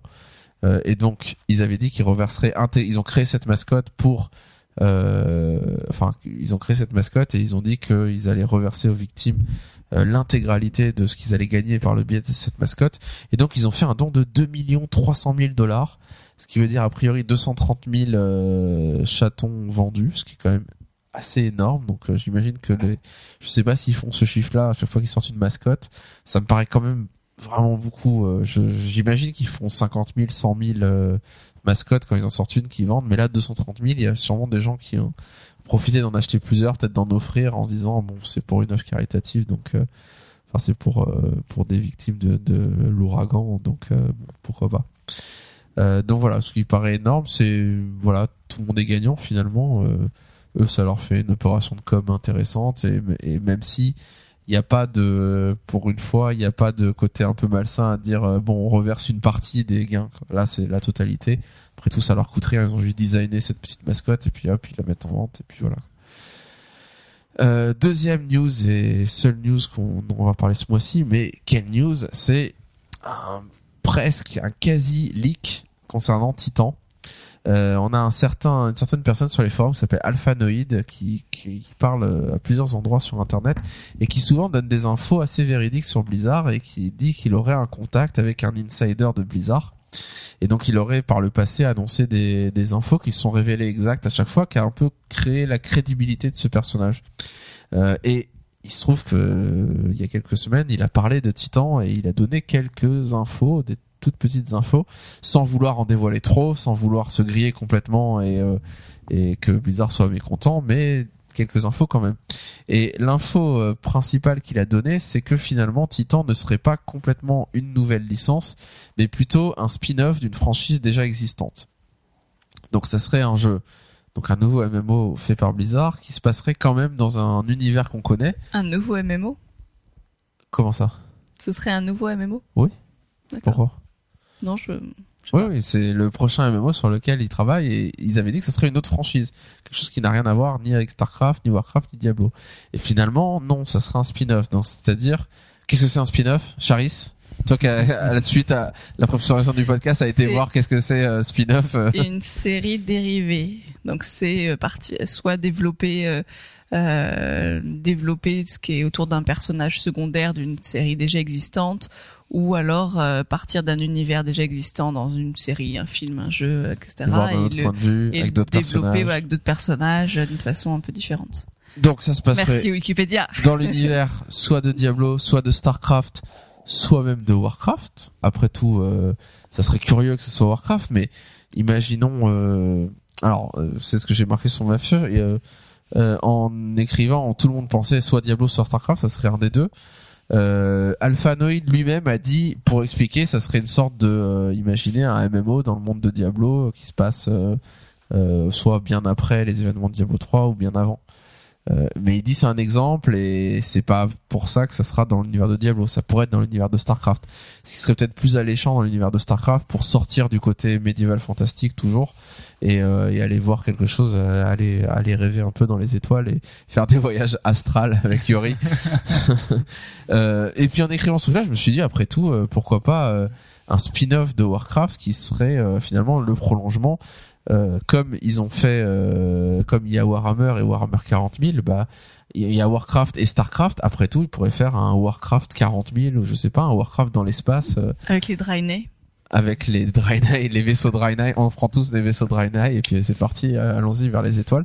Non, je sais pas s'ils oseraient faire ça, mais pourquoi pas. Alors moi, je me suis dit, pourquoi pas un Warcraft contemporain? Moi, je vois bien des traders orques en train de donner des ordres à la bourse ou des informaticiens gnomes qui viennent réparer, faire la hotline chez vous euh, informatique. Euh, bon, je sais pas. euh, Est-ce que vous avez des idées folles comme ça Vous préfériez quoi? Diablo, Starcraft ou Warcraft? Euh, clairement euh, Starcraft quoi. Un spin-off Starcraft? Mm. Ouais, un truc euh, mêlé avec un peu de cyberpunk peut-être. Ouais. Mm. Est-ce que euh, alors est-ce que Ouais, dans un Starcraft laisse MMO plus de possibilités quand même pour sortir du classique, Ouais. Ouais, je ouais, trouve. ouais, bien sûr. Bah, un truc futuriste, c'est vrai que, enfin, moi, si on, si c'est encore un truc médiéval, bon, je serais content d'y jouer. Il faudra donner sa chance au produit d'une certaine manière, mais euh, pff, Voilà, quand on exemple, sort de 10 ans de World of Warcraft. euh, Pour ceux qui connaissent la licence Shadowrun, euh, c'est des orques et des elfes, mais dans un univers, Dans un euh, univers cyberpunk, cyberpunk. et ça, Ouais. ça marche Ouais. quoi. Donc Ouais. pourquoi pas hein. Euh, bon, l'univers Starcraft, moi j'ai un peu des doutes quand même parce que le côté, euh, enfin il y a y a trois races euh, humains, Zerg, Protoss. Je ne vois pas jouer des Zerg dans un MMO. Enfin ça n'a pas trop de sens. Des Protoss pourquoi pas, mais euh, Ouais, Est-ce que, euh, humain, euh, on va revenir un peu. si tout le monde joue humain, bah c'est pas quand même pas terrible. Enfin ça donne pas beaucoup de diversité. Après il y a sûrement d'autres races dans le jeu, mais il va falloir tout créer. On part de zéro quoi. Mm. Et, euh, et c'est vrai que finalement, j'imagine plus un spin-off de Warcraft euh, dans un qui permettrait de faire la liaison avec World of Warcraft et d'avoir peut-être euh, où on joue dans le passé de Warcraft et on joue dans le futur de Warcraft. Je sais pas. Bon, peut-être ce sera pas du tout ça. hein. Euh, Peut-être ce sera vraiment vraiment différent. Euh, en tout cas, Lindsay, enfin le ce Alphanoid a dit que Titan a priori serait prévu pour la prochaine Xbox. Donc ce qui est assez lo- logique et comme la prochaine Xbox serait prévue pour sortir fin 2013 ou en 2014 au plus tard, a priori, hein, on n'a aucune info là-dessus. Euh, bah, ça serait logique que comme Titan ils ont une- un objectif de sortir ça vers 2014 peut-être ils seront en retard ce sera 2015 bah, ça serait en début de cycle de la nouvelle Xbox et ça leur permettrait de faire le cycle complet avec ce MMO qui durerait euh, entre 5 et 10 ans euh, et de, de rester sur cette console là sur tout son cycle de vie donc ce qui euh, paraît assez logique et assez intéressant comme, euh, comme idée Donc il prévoit quand même euh, un MMO sur console. Enfin, une A priori, oui. de, a MMO, priori oui ce qui est risqué. ce qui veut dire euh, que ce sera un FPS a priori enfin Surtout sur Xbox. quand même des chances. En tout cas, euh, bon, on sait pas euh, comment est-ce qu'ils vont configurer le truc, mais bon, on n'aura pas de clavier. Moi, je, bon, on verra bien. Est-ce qu'ils y arrivent Ils prévoient peut-être de le faire, et puis finalement, ils vont dire, Parce bon, c'est pas que possible. après, quoi. oui, t'as encore la polémique euh, PC contre console sur les FPS, euh, etc. Donc, Bien sûr, ok, bon, on verra. bien sûr, on verra bien. Bon, est-ce qu'ils arrivent à mettre le, enfin, à mettre un, à faire un MMO sur console, ce qui est quand même le, le truc qui n'a jamais marché vraiment. Le plus sur console. Bah oui, Final Fantasy 11 à la limite a marché un petit peu, euh, mais euh, bon, c'est resté un peu confidentiel. Commentaire du mois, c'est j'ai sélectionné Charpaton qui nous dit Bien que ça n'ait rien à voir avec ce dernier numéro, donc l'épisode précédent, je voudrais partager avec vous et la communauté un moment de grâce totalement irréel qui vient de se dérouler en réunion. Nous étions 12 personnes assistant à une réunion technique sur les problématiques de déploiement et de test. Jusque-là, pas de quoi faire péter une braguette. Je vous l'accorde. Au bout de 20 minutes d'un monologue terne et assommant, le responsable d'architecture nous présente plusieurs outils, dont un qui se nomme Jenkins. Eh bien, véridique, imaginez 7 personnes sur les 12 qui machinalement se mettent à murmurer Leroy Jenkins. Les 5 mecs restants ont ouvert de grands yeux incrédules, vu que sept débiles, dont moi, qui murmurent de concert un truc d'une voix gutturale qui se veut discrète, ça fait très litanie sectaire. voilà, une histoire euh, surréaliste comme il nous en arrive des fois euh, au travail, euh, à droite, à gauche, etc. quoi. Euh, Quand même 7 dans une même salle, euh, faut le faire. Hein. C'est pas mal. Hein. C'est euh, bon, c'est a priori, c'est des inform- informaticiens, donc déjà Ouais, il y a quand même plus de chances d'avoir des déjà, gamers. ouais, euh, Comment quel bon. milieu t'es Euh, cette semaine, moi, pour rester dans le même sujet, euh, on, je parlais avec des collègues, etc. Et puis on parlait d'un sujet et je dis ah tiens, euh, bah, justement, j'en parlais avec un mec de ma guilde, etc. Et ils m'ont tous regardé en me disant ça fait quand même vachement secte. Euh, Heureusement que tu nous as expliqué le concept de guild dans World of Warcraft parce que eux, personne ne joue, enfin ils jouent un peu aux jeux vidéo, mais très peu. Et euh, et à chaque fois que je parle, les gens de ma guilde, ça paraît bizarre. Ils disent c'est un concept bizarre la guilde. Hein. Et, et je leur ai dit mais vous savez, euh, dans 10 ans, ça sera un concept totalement normal. Tout le monde aura une guilde, euh, ça sera Bah, Ça sera surtout naturel, hein. que nous, nous, on l'utilise tellement ce mot qu'on sait plus que en fait une guilde c'était une corporation d'artisans au Moyen Âge. confrérie, Ouais, c'est ça, Et c'est ça. Ça a rien à voir avec un truc Dans ma moderne, corporation, Oui, euh, guilde Chez de les forgerons. guilde de forgerons. Ouais. ouais, t'as une guilde, d'accord. Exactement. bon, on passe à la dernière partie du podcast et je vais vous demander, chacun votre tour, qu'est-ce que vous avez fait ce mois-ci à part jouer à WoW? Alors, allons-y, qui vous commencez Alors, je vais commencer. Qu'est-ce que t'as fait à part jouer à WoW ce En fait, en décembre, ils ont sorti la saison 15 des Simpsons en DVD. Ouh.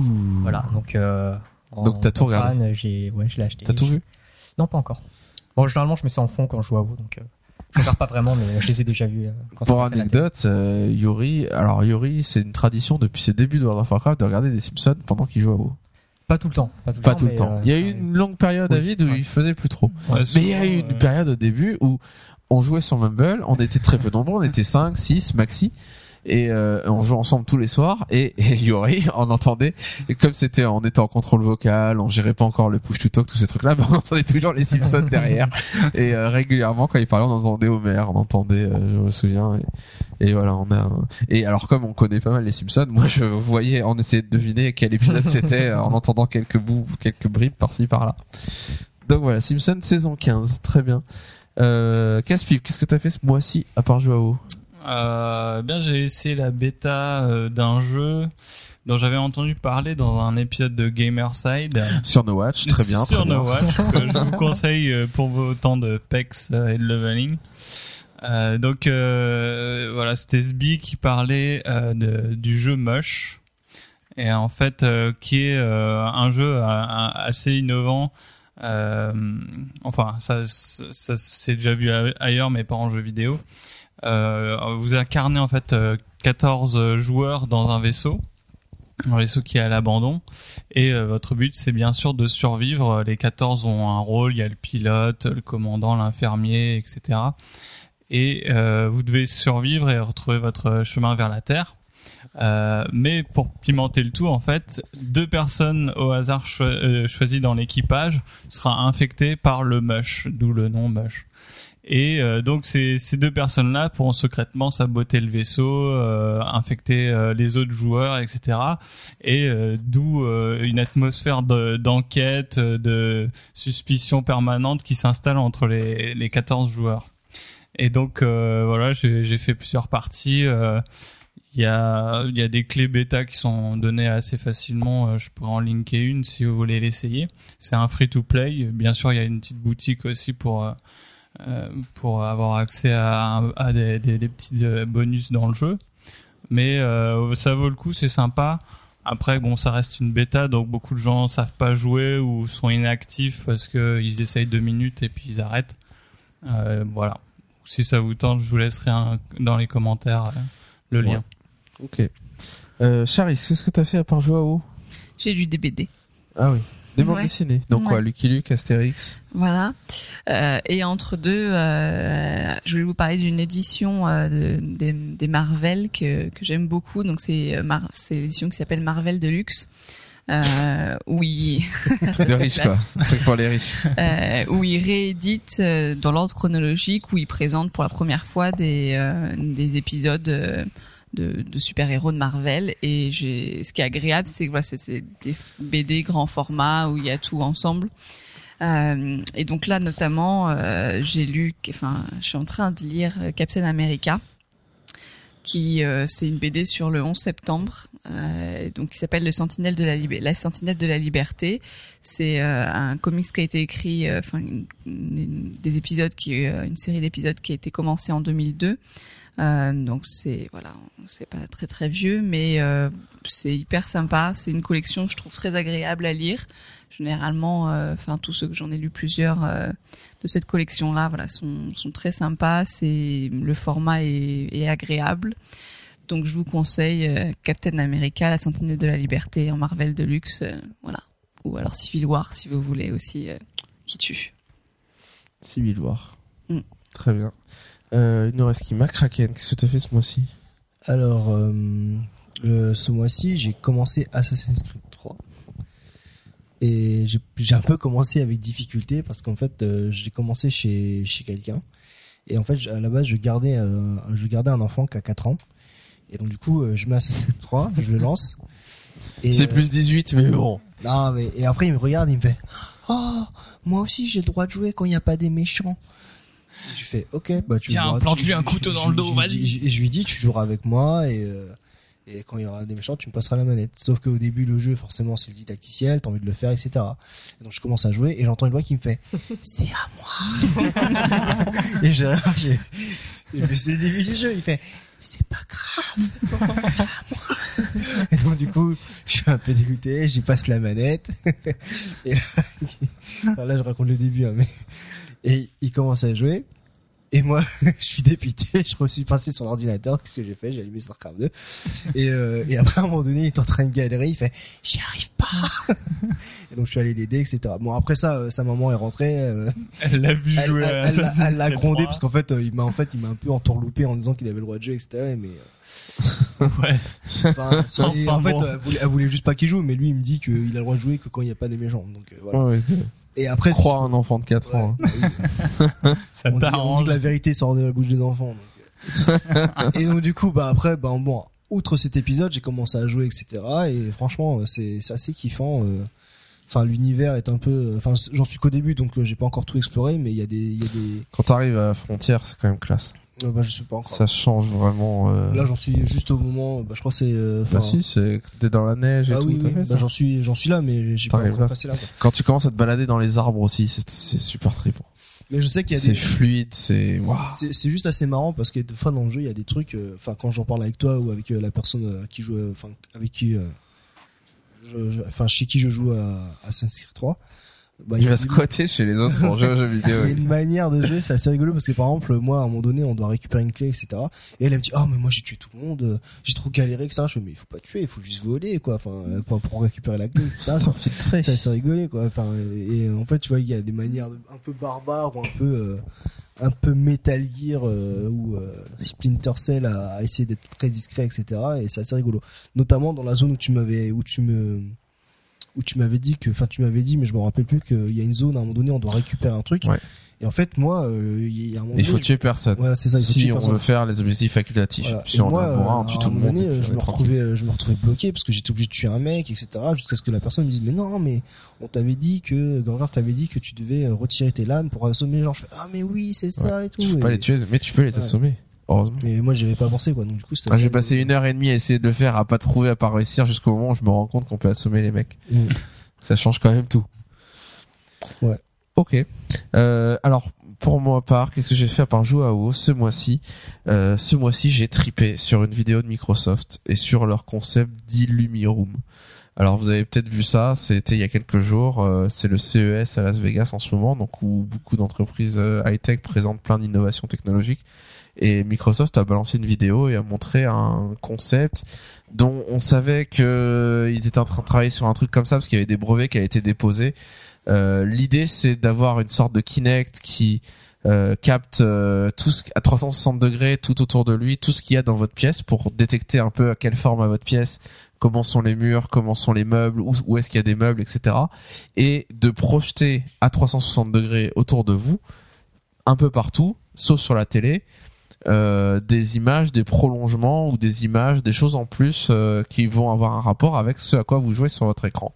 Alors on imagine que ça sera peut-être un concept qui ira de pair avec la nouvelle Xbox euh, qui sera présentée a priori à l'E3 au mois de juin, euh, selon les rumeurs. Et, euh, et on voit cette vidéo que je vous conseille, vous tapez Illumiroom euh, sur euh, YouTube et vous voyez le concept. Alors, est-ce que la vidéo est super fake? Est-ce qu'il y a une post-prod de ouf pour rajouter euh, des effets pour que ça paraisse impressionnant? Ou est-ce que en réalité ça reste un peu gadget, voire ça marche moyennement? Euh, C'est un peu la question qui se pose. Euh, il va falloir aller regarder les tests, les gens qui testent ça en direct, live, ce qu'ils en disent. Mais euh, moi, ça m'a un peu bluffé et, et j'ai tendance à, à être un peu émerveillé par cette idée parce que j'ai l'impression que ça rajoute euh, de l'immersion par rapport à ce qu'on fait à- sur notre écran. Et euh, quelqu'un de notre guilde, quand on en parlait, disait euh, finalement c'est comme jouer sur un vidéoprojecteur parce que donc ça va projeter euh, votre écran sur le mur. Ça, vous allez jouer sur votre télé, mais vous allez avoir des, des, des images qui peuvent être projetées, qui peuvent élargir la télé sur les murs, euh, les meubles, etc. Et donc avoir un- une sorte d'écran géant qui envahit l'espace. C'est ce qu'on voit dans la vidéo. Et dit finalement, on joue sur un vidéoprojecteur, c'est pareil. Sauf que moi, j'ai joué longtemps sur vidéoprojecteur sur console et euh, ça, ça fait une image très grande et ça faisait une image trop grande. Notre champ de vision est quand même limité et on n'arrive pas à tout voir. Finalement, on passe notre temps à regarder à gauche, à droite, en haut. C'est pas très agréable et on a tendance à baisser finalement la taille de la télé. Plus c'est grand et c'est pas avantageux puisque on ne fait qu'étirer l'image de la télé. Euh, et donc là, la différence, c'est vraiment que l'image reste dans la télé, on reste concentré sur la télé, mais il y a des choses qui se passent autour. Des images qu'on voit. Et ces images peuvent être un prolongement. Par exemple, vous jouez un FPS, ce qu'on voit dans la vidéo. Vous avez toujours votre arme, vous vous déplacez, vous regardez que la télé. Mais les bâtiments que vous voyez devant vous, ben, finalement, se prolongent contre votre mur et vous voyez, si vous regardez en l'air, vous voyez euh, le haut des bâtiments. Euh, sauf qu'en réalité, vous n'avez pas besoin de regarder en l'air parce que vous êtes concentré sur ce que vous voyez sur votre télé. Donc vous ne le regardez pas, mais vous le voyez. Et vous voyez que l'image se prolonge sur les côtés, sur les murs, etc. Euh, et moi, je, je, trouve ça très euh, brillant comme idée parce que euh, j'ai l'impression que ça rajoute quelque chose à l'immersion dans le sens où, euh, où finalement ça rajoute quelque chose en plus, mais euh, qui n'est pas indispensable. Que si on l'a pas, bah, c'est pas très grave, on peut quand même jouer au jeu, et, et on n'est pas obligé de l'utiliser. On n'est pas obligé de le regarder, on n'en a pas besoin pour jouer. Par contre, on est plus immergé, et, et j'ai l'impression que c'est un peu comme si quand on joue à un jeu, il y a de la musique derrière. Et ça met une certaine ambiance. Et cette musique, on n'en a pas besoin pour apprécier le jeu. On pourrait l'enlever, ça changerait pas grand chose. On l'a, et ça change beaucoup de choses. Ça change rien en apparence, mais ça change beaucoup de choses parce que ça instaure une ambiance et ça nous nous permet de nous mémorer, remémorer, d'associer du son à une image, à quelque chose qu'on faisait. Et, euh, et moi, je trouve que vraiment, on a une nostalgie très forte quand on écoute des musiques de jeux vidéo et qu'on se souvient de quand on jouait à ce jeu et ça nous rappelle des bons souvenirs de quand on avait euh, tripé sur un jeu. Et j'ai l'impression que ce truc-là est un peu pareil, que ça va renforcer encore cette immersion de se dire quand j'écoute la musique, je vais pas me souvenir enfin je vais me souvenir que je jouais à ce jeu que j'étais dans telle scène à tel moment. Mais en plus c'est le fait que ça absorbe un peu plus l'espace et que ça ça crée un peu euh, euh, je sais pas euh, quelque chose euh, enfin quelque chose de lumineux autour de soi fait qu'on est encore plus dedans et que on l'expérience est plus finalement je sais pas comment dire mais euh, l'expérience qu'on a vécue on était plus intense et on a des souvenirs encore plus frais et on, a vécu un peu plus quelque chose. Et tout ça, alors on verra quand ça sortira. Ça se trouve, ça sera, ça marchera pas très bien. Ça se trouve, ça sera super gadget et ça marchera pas tant qu'on l'a pas vécu. Et encore, vécu une fois, deux fois, ça donne pas beaucoup d'indices. Il faut, il faut jouer de manière prolongée pour voir ce que ça fait et si c'est agréable. Ça se trouve, ça, ça met des mots de tête. Enfin, j'en sais rien. Et puis ça dépend toujours de quelle manière. Est-ce que c'est vraiment exploité ou pas euh, Et ou est-ce que tout le monde il y a un moment dans la vidéo, ça dure deux secondes, où on voit une personne qui euh, joue dans un univers où il y a de la neige, il y a de la neige qui tombe et il y a le sol qui est enneigé, c'est un FPS et on voit ils, et l'écran se contente de projeter de la neige autour sur les murs autour. Donc il donne l'impression qu'il neige chez soi et euh, de projeter sur le sol euh, du blanc pour qu'on ait l'impression que le sol chez soi est enneigé. Et ce truc là, moi je trouve ça incroyable peut-être que ça peut marcher que un environnement de neige et que c'est euh, le bon truc à vendre d'un point de vue marketing qui passe bien et que d'autres euh, d'autres trucs passeraient pas bien. Mais je trouve ça incroyable parce que vraiment quand on voit ça, on ne regarde pas ce qu'il y a autour de soi, on s'en fiche, mais n'empêche, on est plus, on est vraiment dans la neige et moi j'aurais presque l'impression qu'on aurait froid, qu'on aurait plus froid le fait d'être, on a l'habitude de voir notre écran, de voir de la neige, et là le fait qu'il y ait tout ce, ce, autour qui se passe fait que bah, on aurait presque froid et on se sent vraiment euh, plus dans dans le truc dans lequel on est. Bon, ça vous enthousiasme ce truc ou pas du tout Si, ça a l'air cool. voilà. Ouais. Non, parce que je suis en Achetez-le. C'est gratuit. quand, quand, tu parlais de la neige, je repense à l'un des épisodes de Metal Gear Solid, le dernier, où à un moment donné, t'affrontes quelqu'un qui est dans la neige justement. Et euh, j'étais en train de me dire, puis ce serait cool de, de, justement de se mettre dans la peau de, de Snake et d'affronter vraiment la personne dans la neige et de voir qu'autour de toi, de, de soi, il fait, c'est, c'est, c'est la neige quoi. Et j'étais en train de juste m'imaginer cette scène-là. Enfin, j'étais en train de me dire, ça, ça pourrait être cool quoi. Alors ça se trouve c'est un truc où quand il y aura de la neige, ce sera cool et quand il y aura pas de neige, bah, ça ouais, servira Il y a des choses qui vont être plus difficiles à faire, mais la neige c'est très facile à faire. Ce qui est bien, c'est le côté, euh, c'est la pluie c'est bon, on est à côté. C'est le côté, euh, ça élargit ton champ de vision, mais c'est pas nécessaire. Ouais. On le voit, mais on n'a pas besoin de le regarder. Voilà. Et c'est ça, qui est très important. Si, mais comme s'il faut qu'on regarde, ça va devenir insupportable mais et c'est là où c'est bien parce que ça ressemble beaucoup à la vraie vie euh, c'est-à-dire que quand tu regardes quelque chose ou quelqu'un tu le autour tu le vois et ça fait partie du décor et et ça, voilà c'est important aussi mais tu le regardes pas. Mais c'est pas ton point focal. C'est pas ton point focal. Donc du coup ça ça en effet ça ça ressemble d'autant plus à la vraie vie, même si là, comme c'est projeté avec tes meubles, en fonction de la couleur de tes meubles, etc. Mhm. Euh, là, sur la vidéo, c'est des meubles clairs. Si t'as des meubles noirs, je sais pas trop ce que ça va donner dessus, euh, avec l'inconvénient de devoir jouer dans la pénombre aussi. Euh, voilà, maintenant t'es pas obligé de l'activer non plus, donc c'est pas grave si tu l'as pas. Mais euh, mais ça peut apporter un plus au niveau immersif. Ah, mais moi, euh, on a une bibliothèque que- noire dans le salon. Moi, je change la bibliothèque, y a pas de problème. Ouais, je- quand je t'ai vu regarder la vidéo, je me suis dit, bon, ça y est, on va rechanger le salon. euh, bon, On va peindre les meubles en blanc. l'habitude, euh, mais mais voilà. Après, c'est sympa si c'est bien utilisé. Toujours, c'est pareil. Enfin, si c'est utilisé déjà, parce que euh, c'est pas forcément utilisé.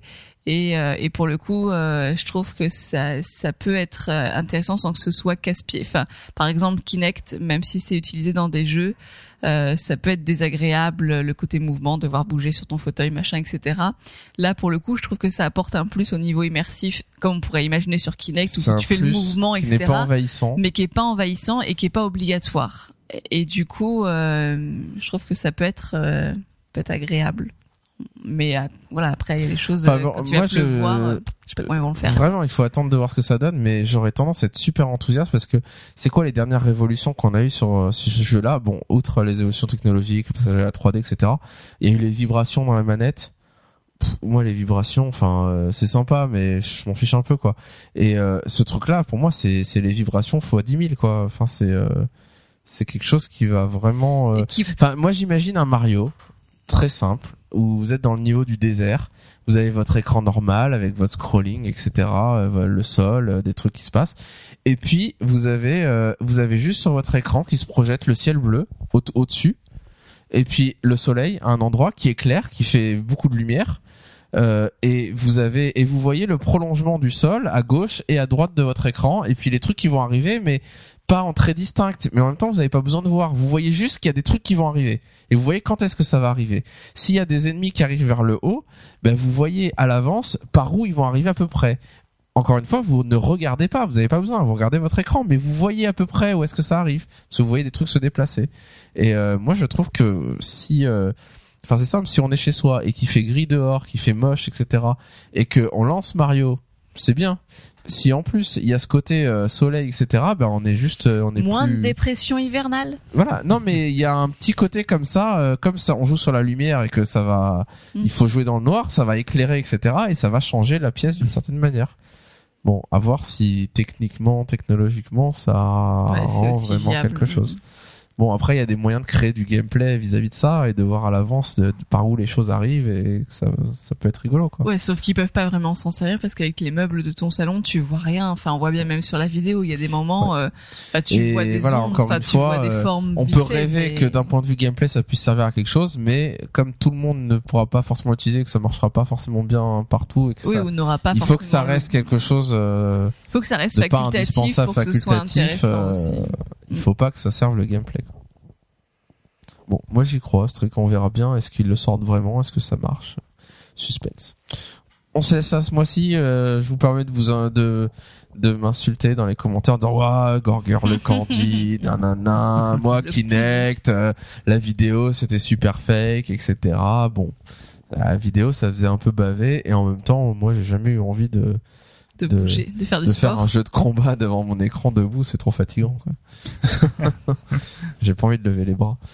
Euh, voilà, on se laisse là pour ce mois-ci. On, re- on sera là le mois prochain pour euh, un nouveau podcast.